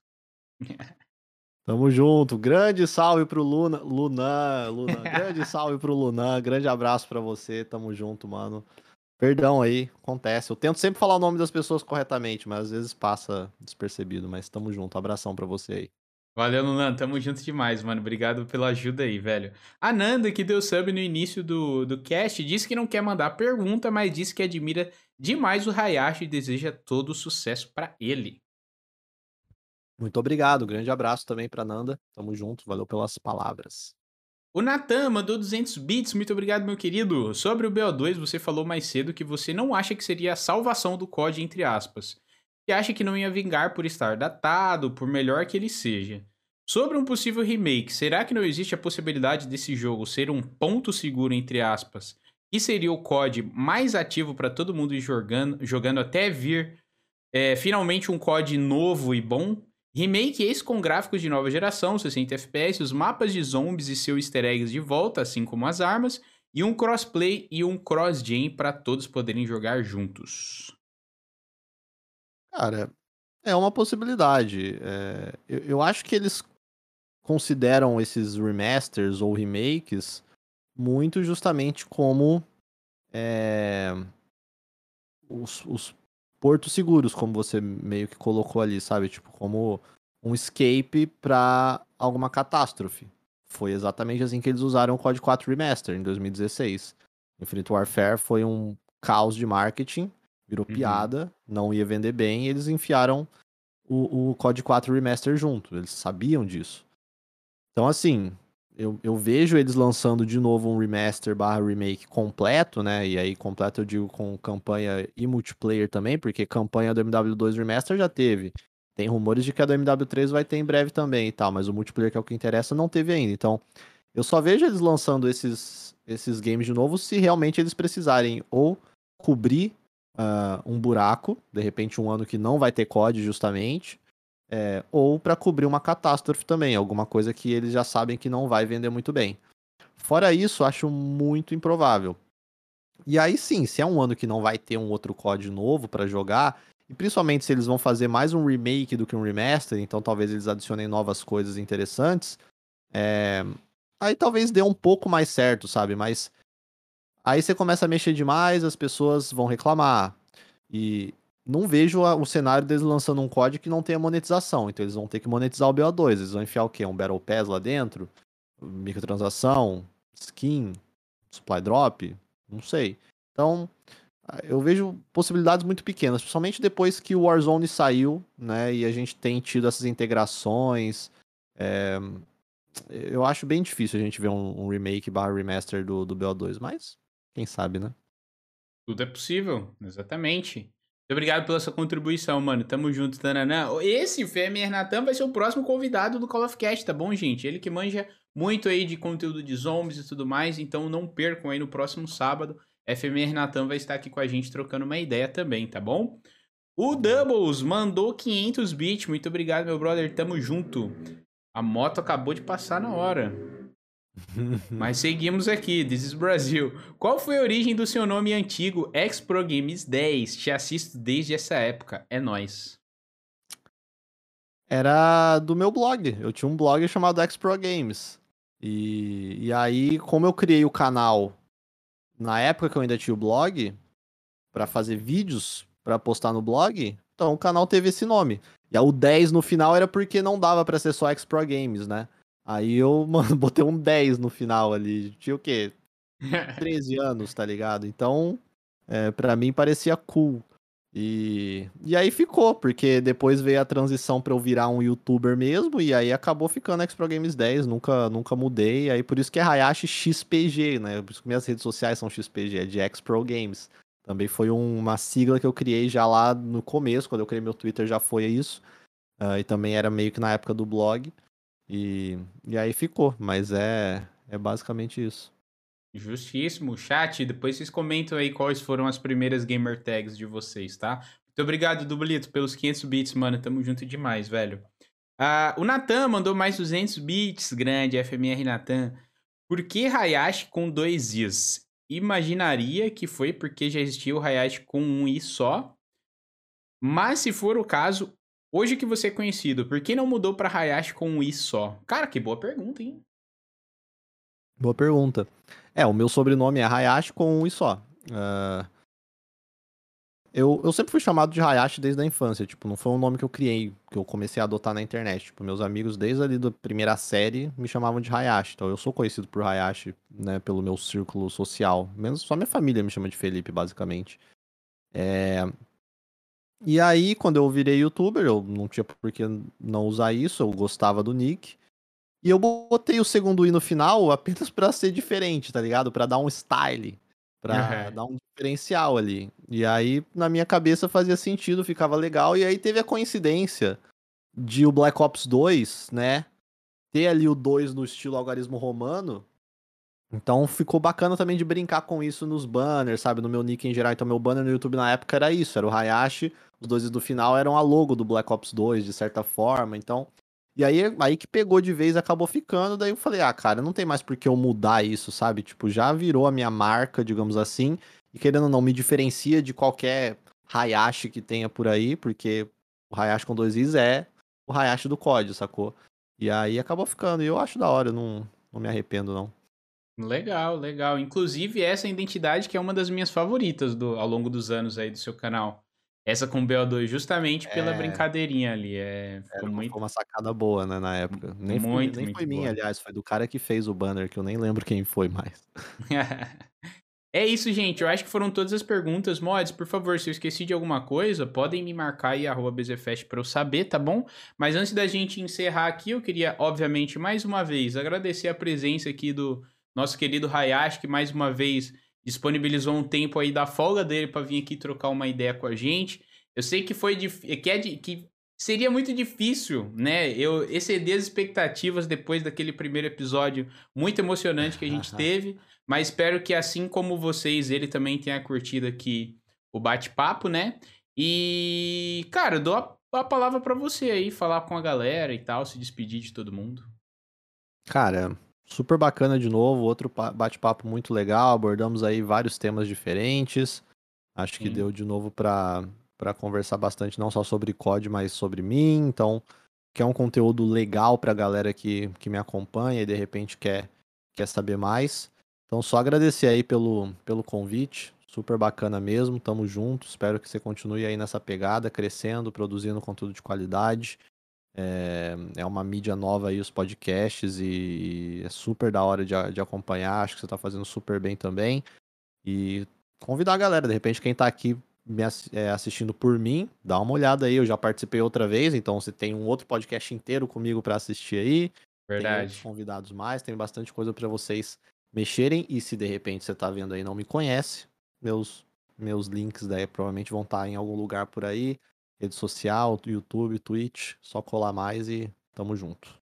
É isso aí, gente. Muito obrigado pelas palavras, meus queridos. E mais uma vez, gente, como ele falou, se você não ouviu o, primeira, é, o primeiro programa com ele, ouça porque vale muito a pena. A gente falou de muita coisa que a gente não falou aqui hoje, obviamente, sobre início de carreira, criação do canal dele no YouTube, inspirações. Então tem muita coisa legal lá. E é recente, a gente gravou em dezembro, então é, não tá datado nem nada do tipo, tá bom? Convidar vocês novamente a voltar aqui na minha live também, caso vocês tenham curtido, tá bom? Quase todo dia eu tô fazendo live aqui na Twitch no período da tarde.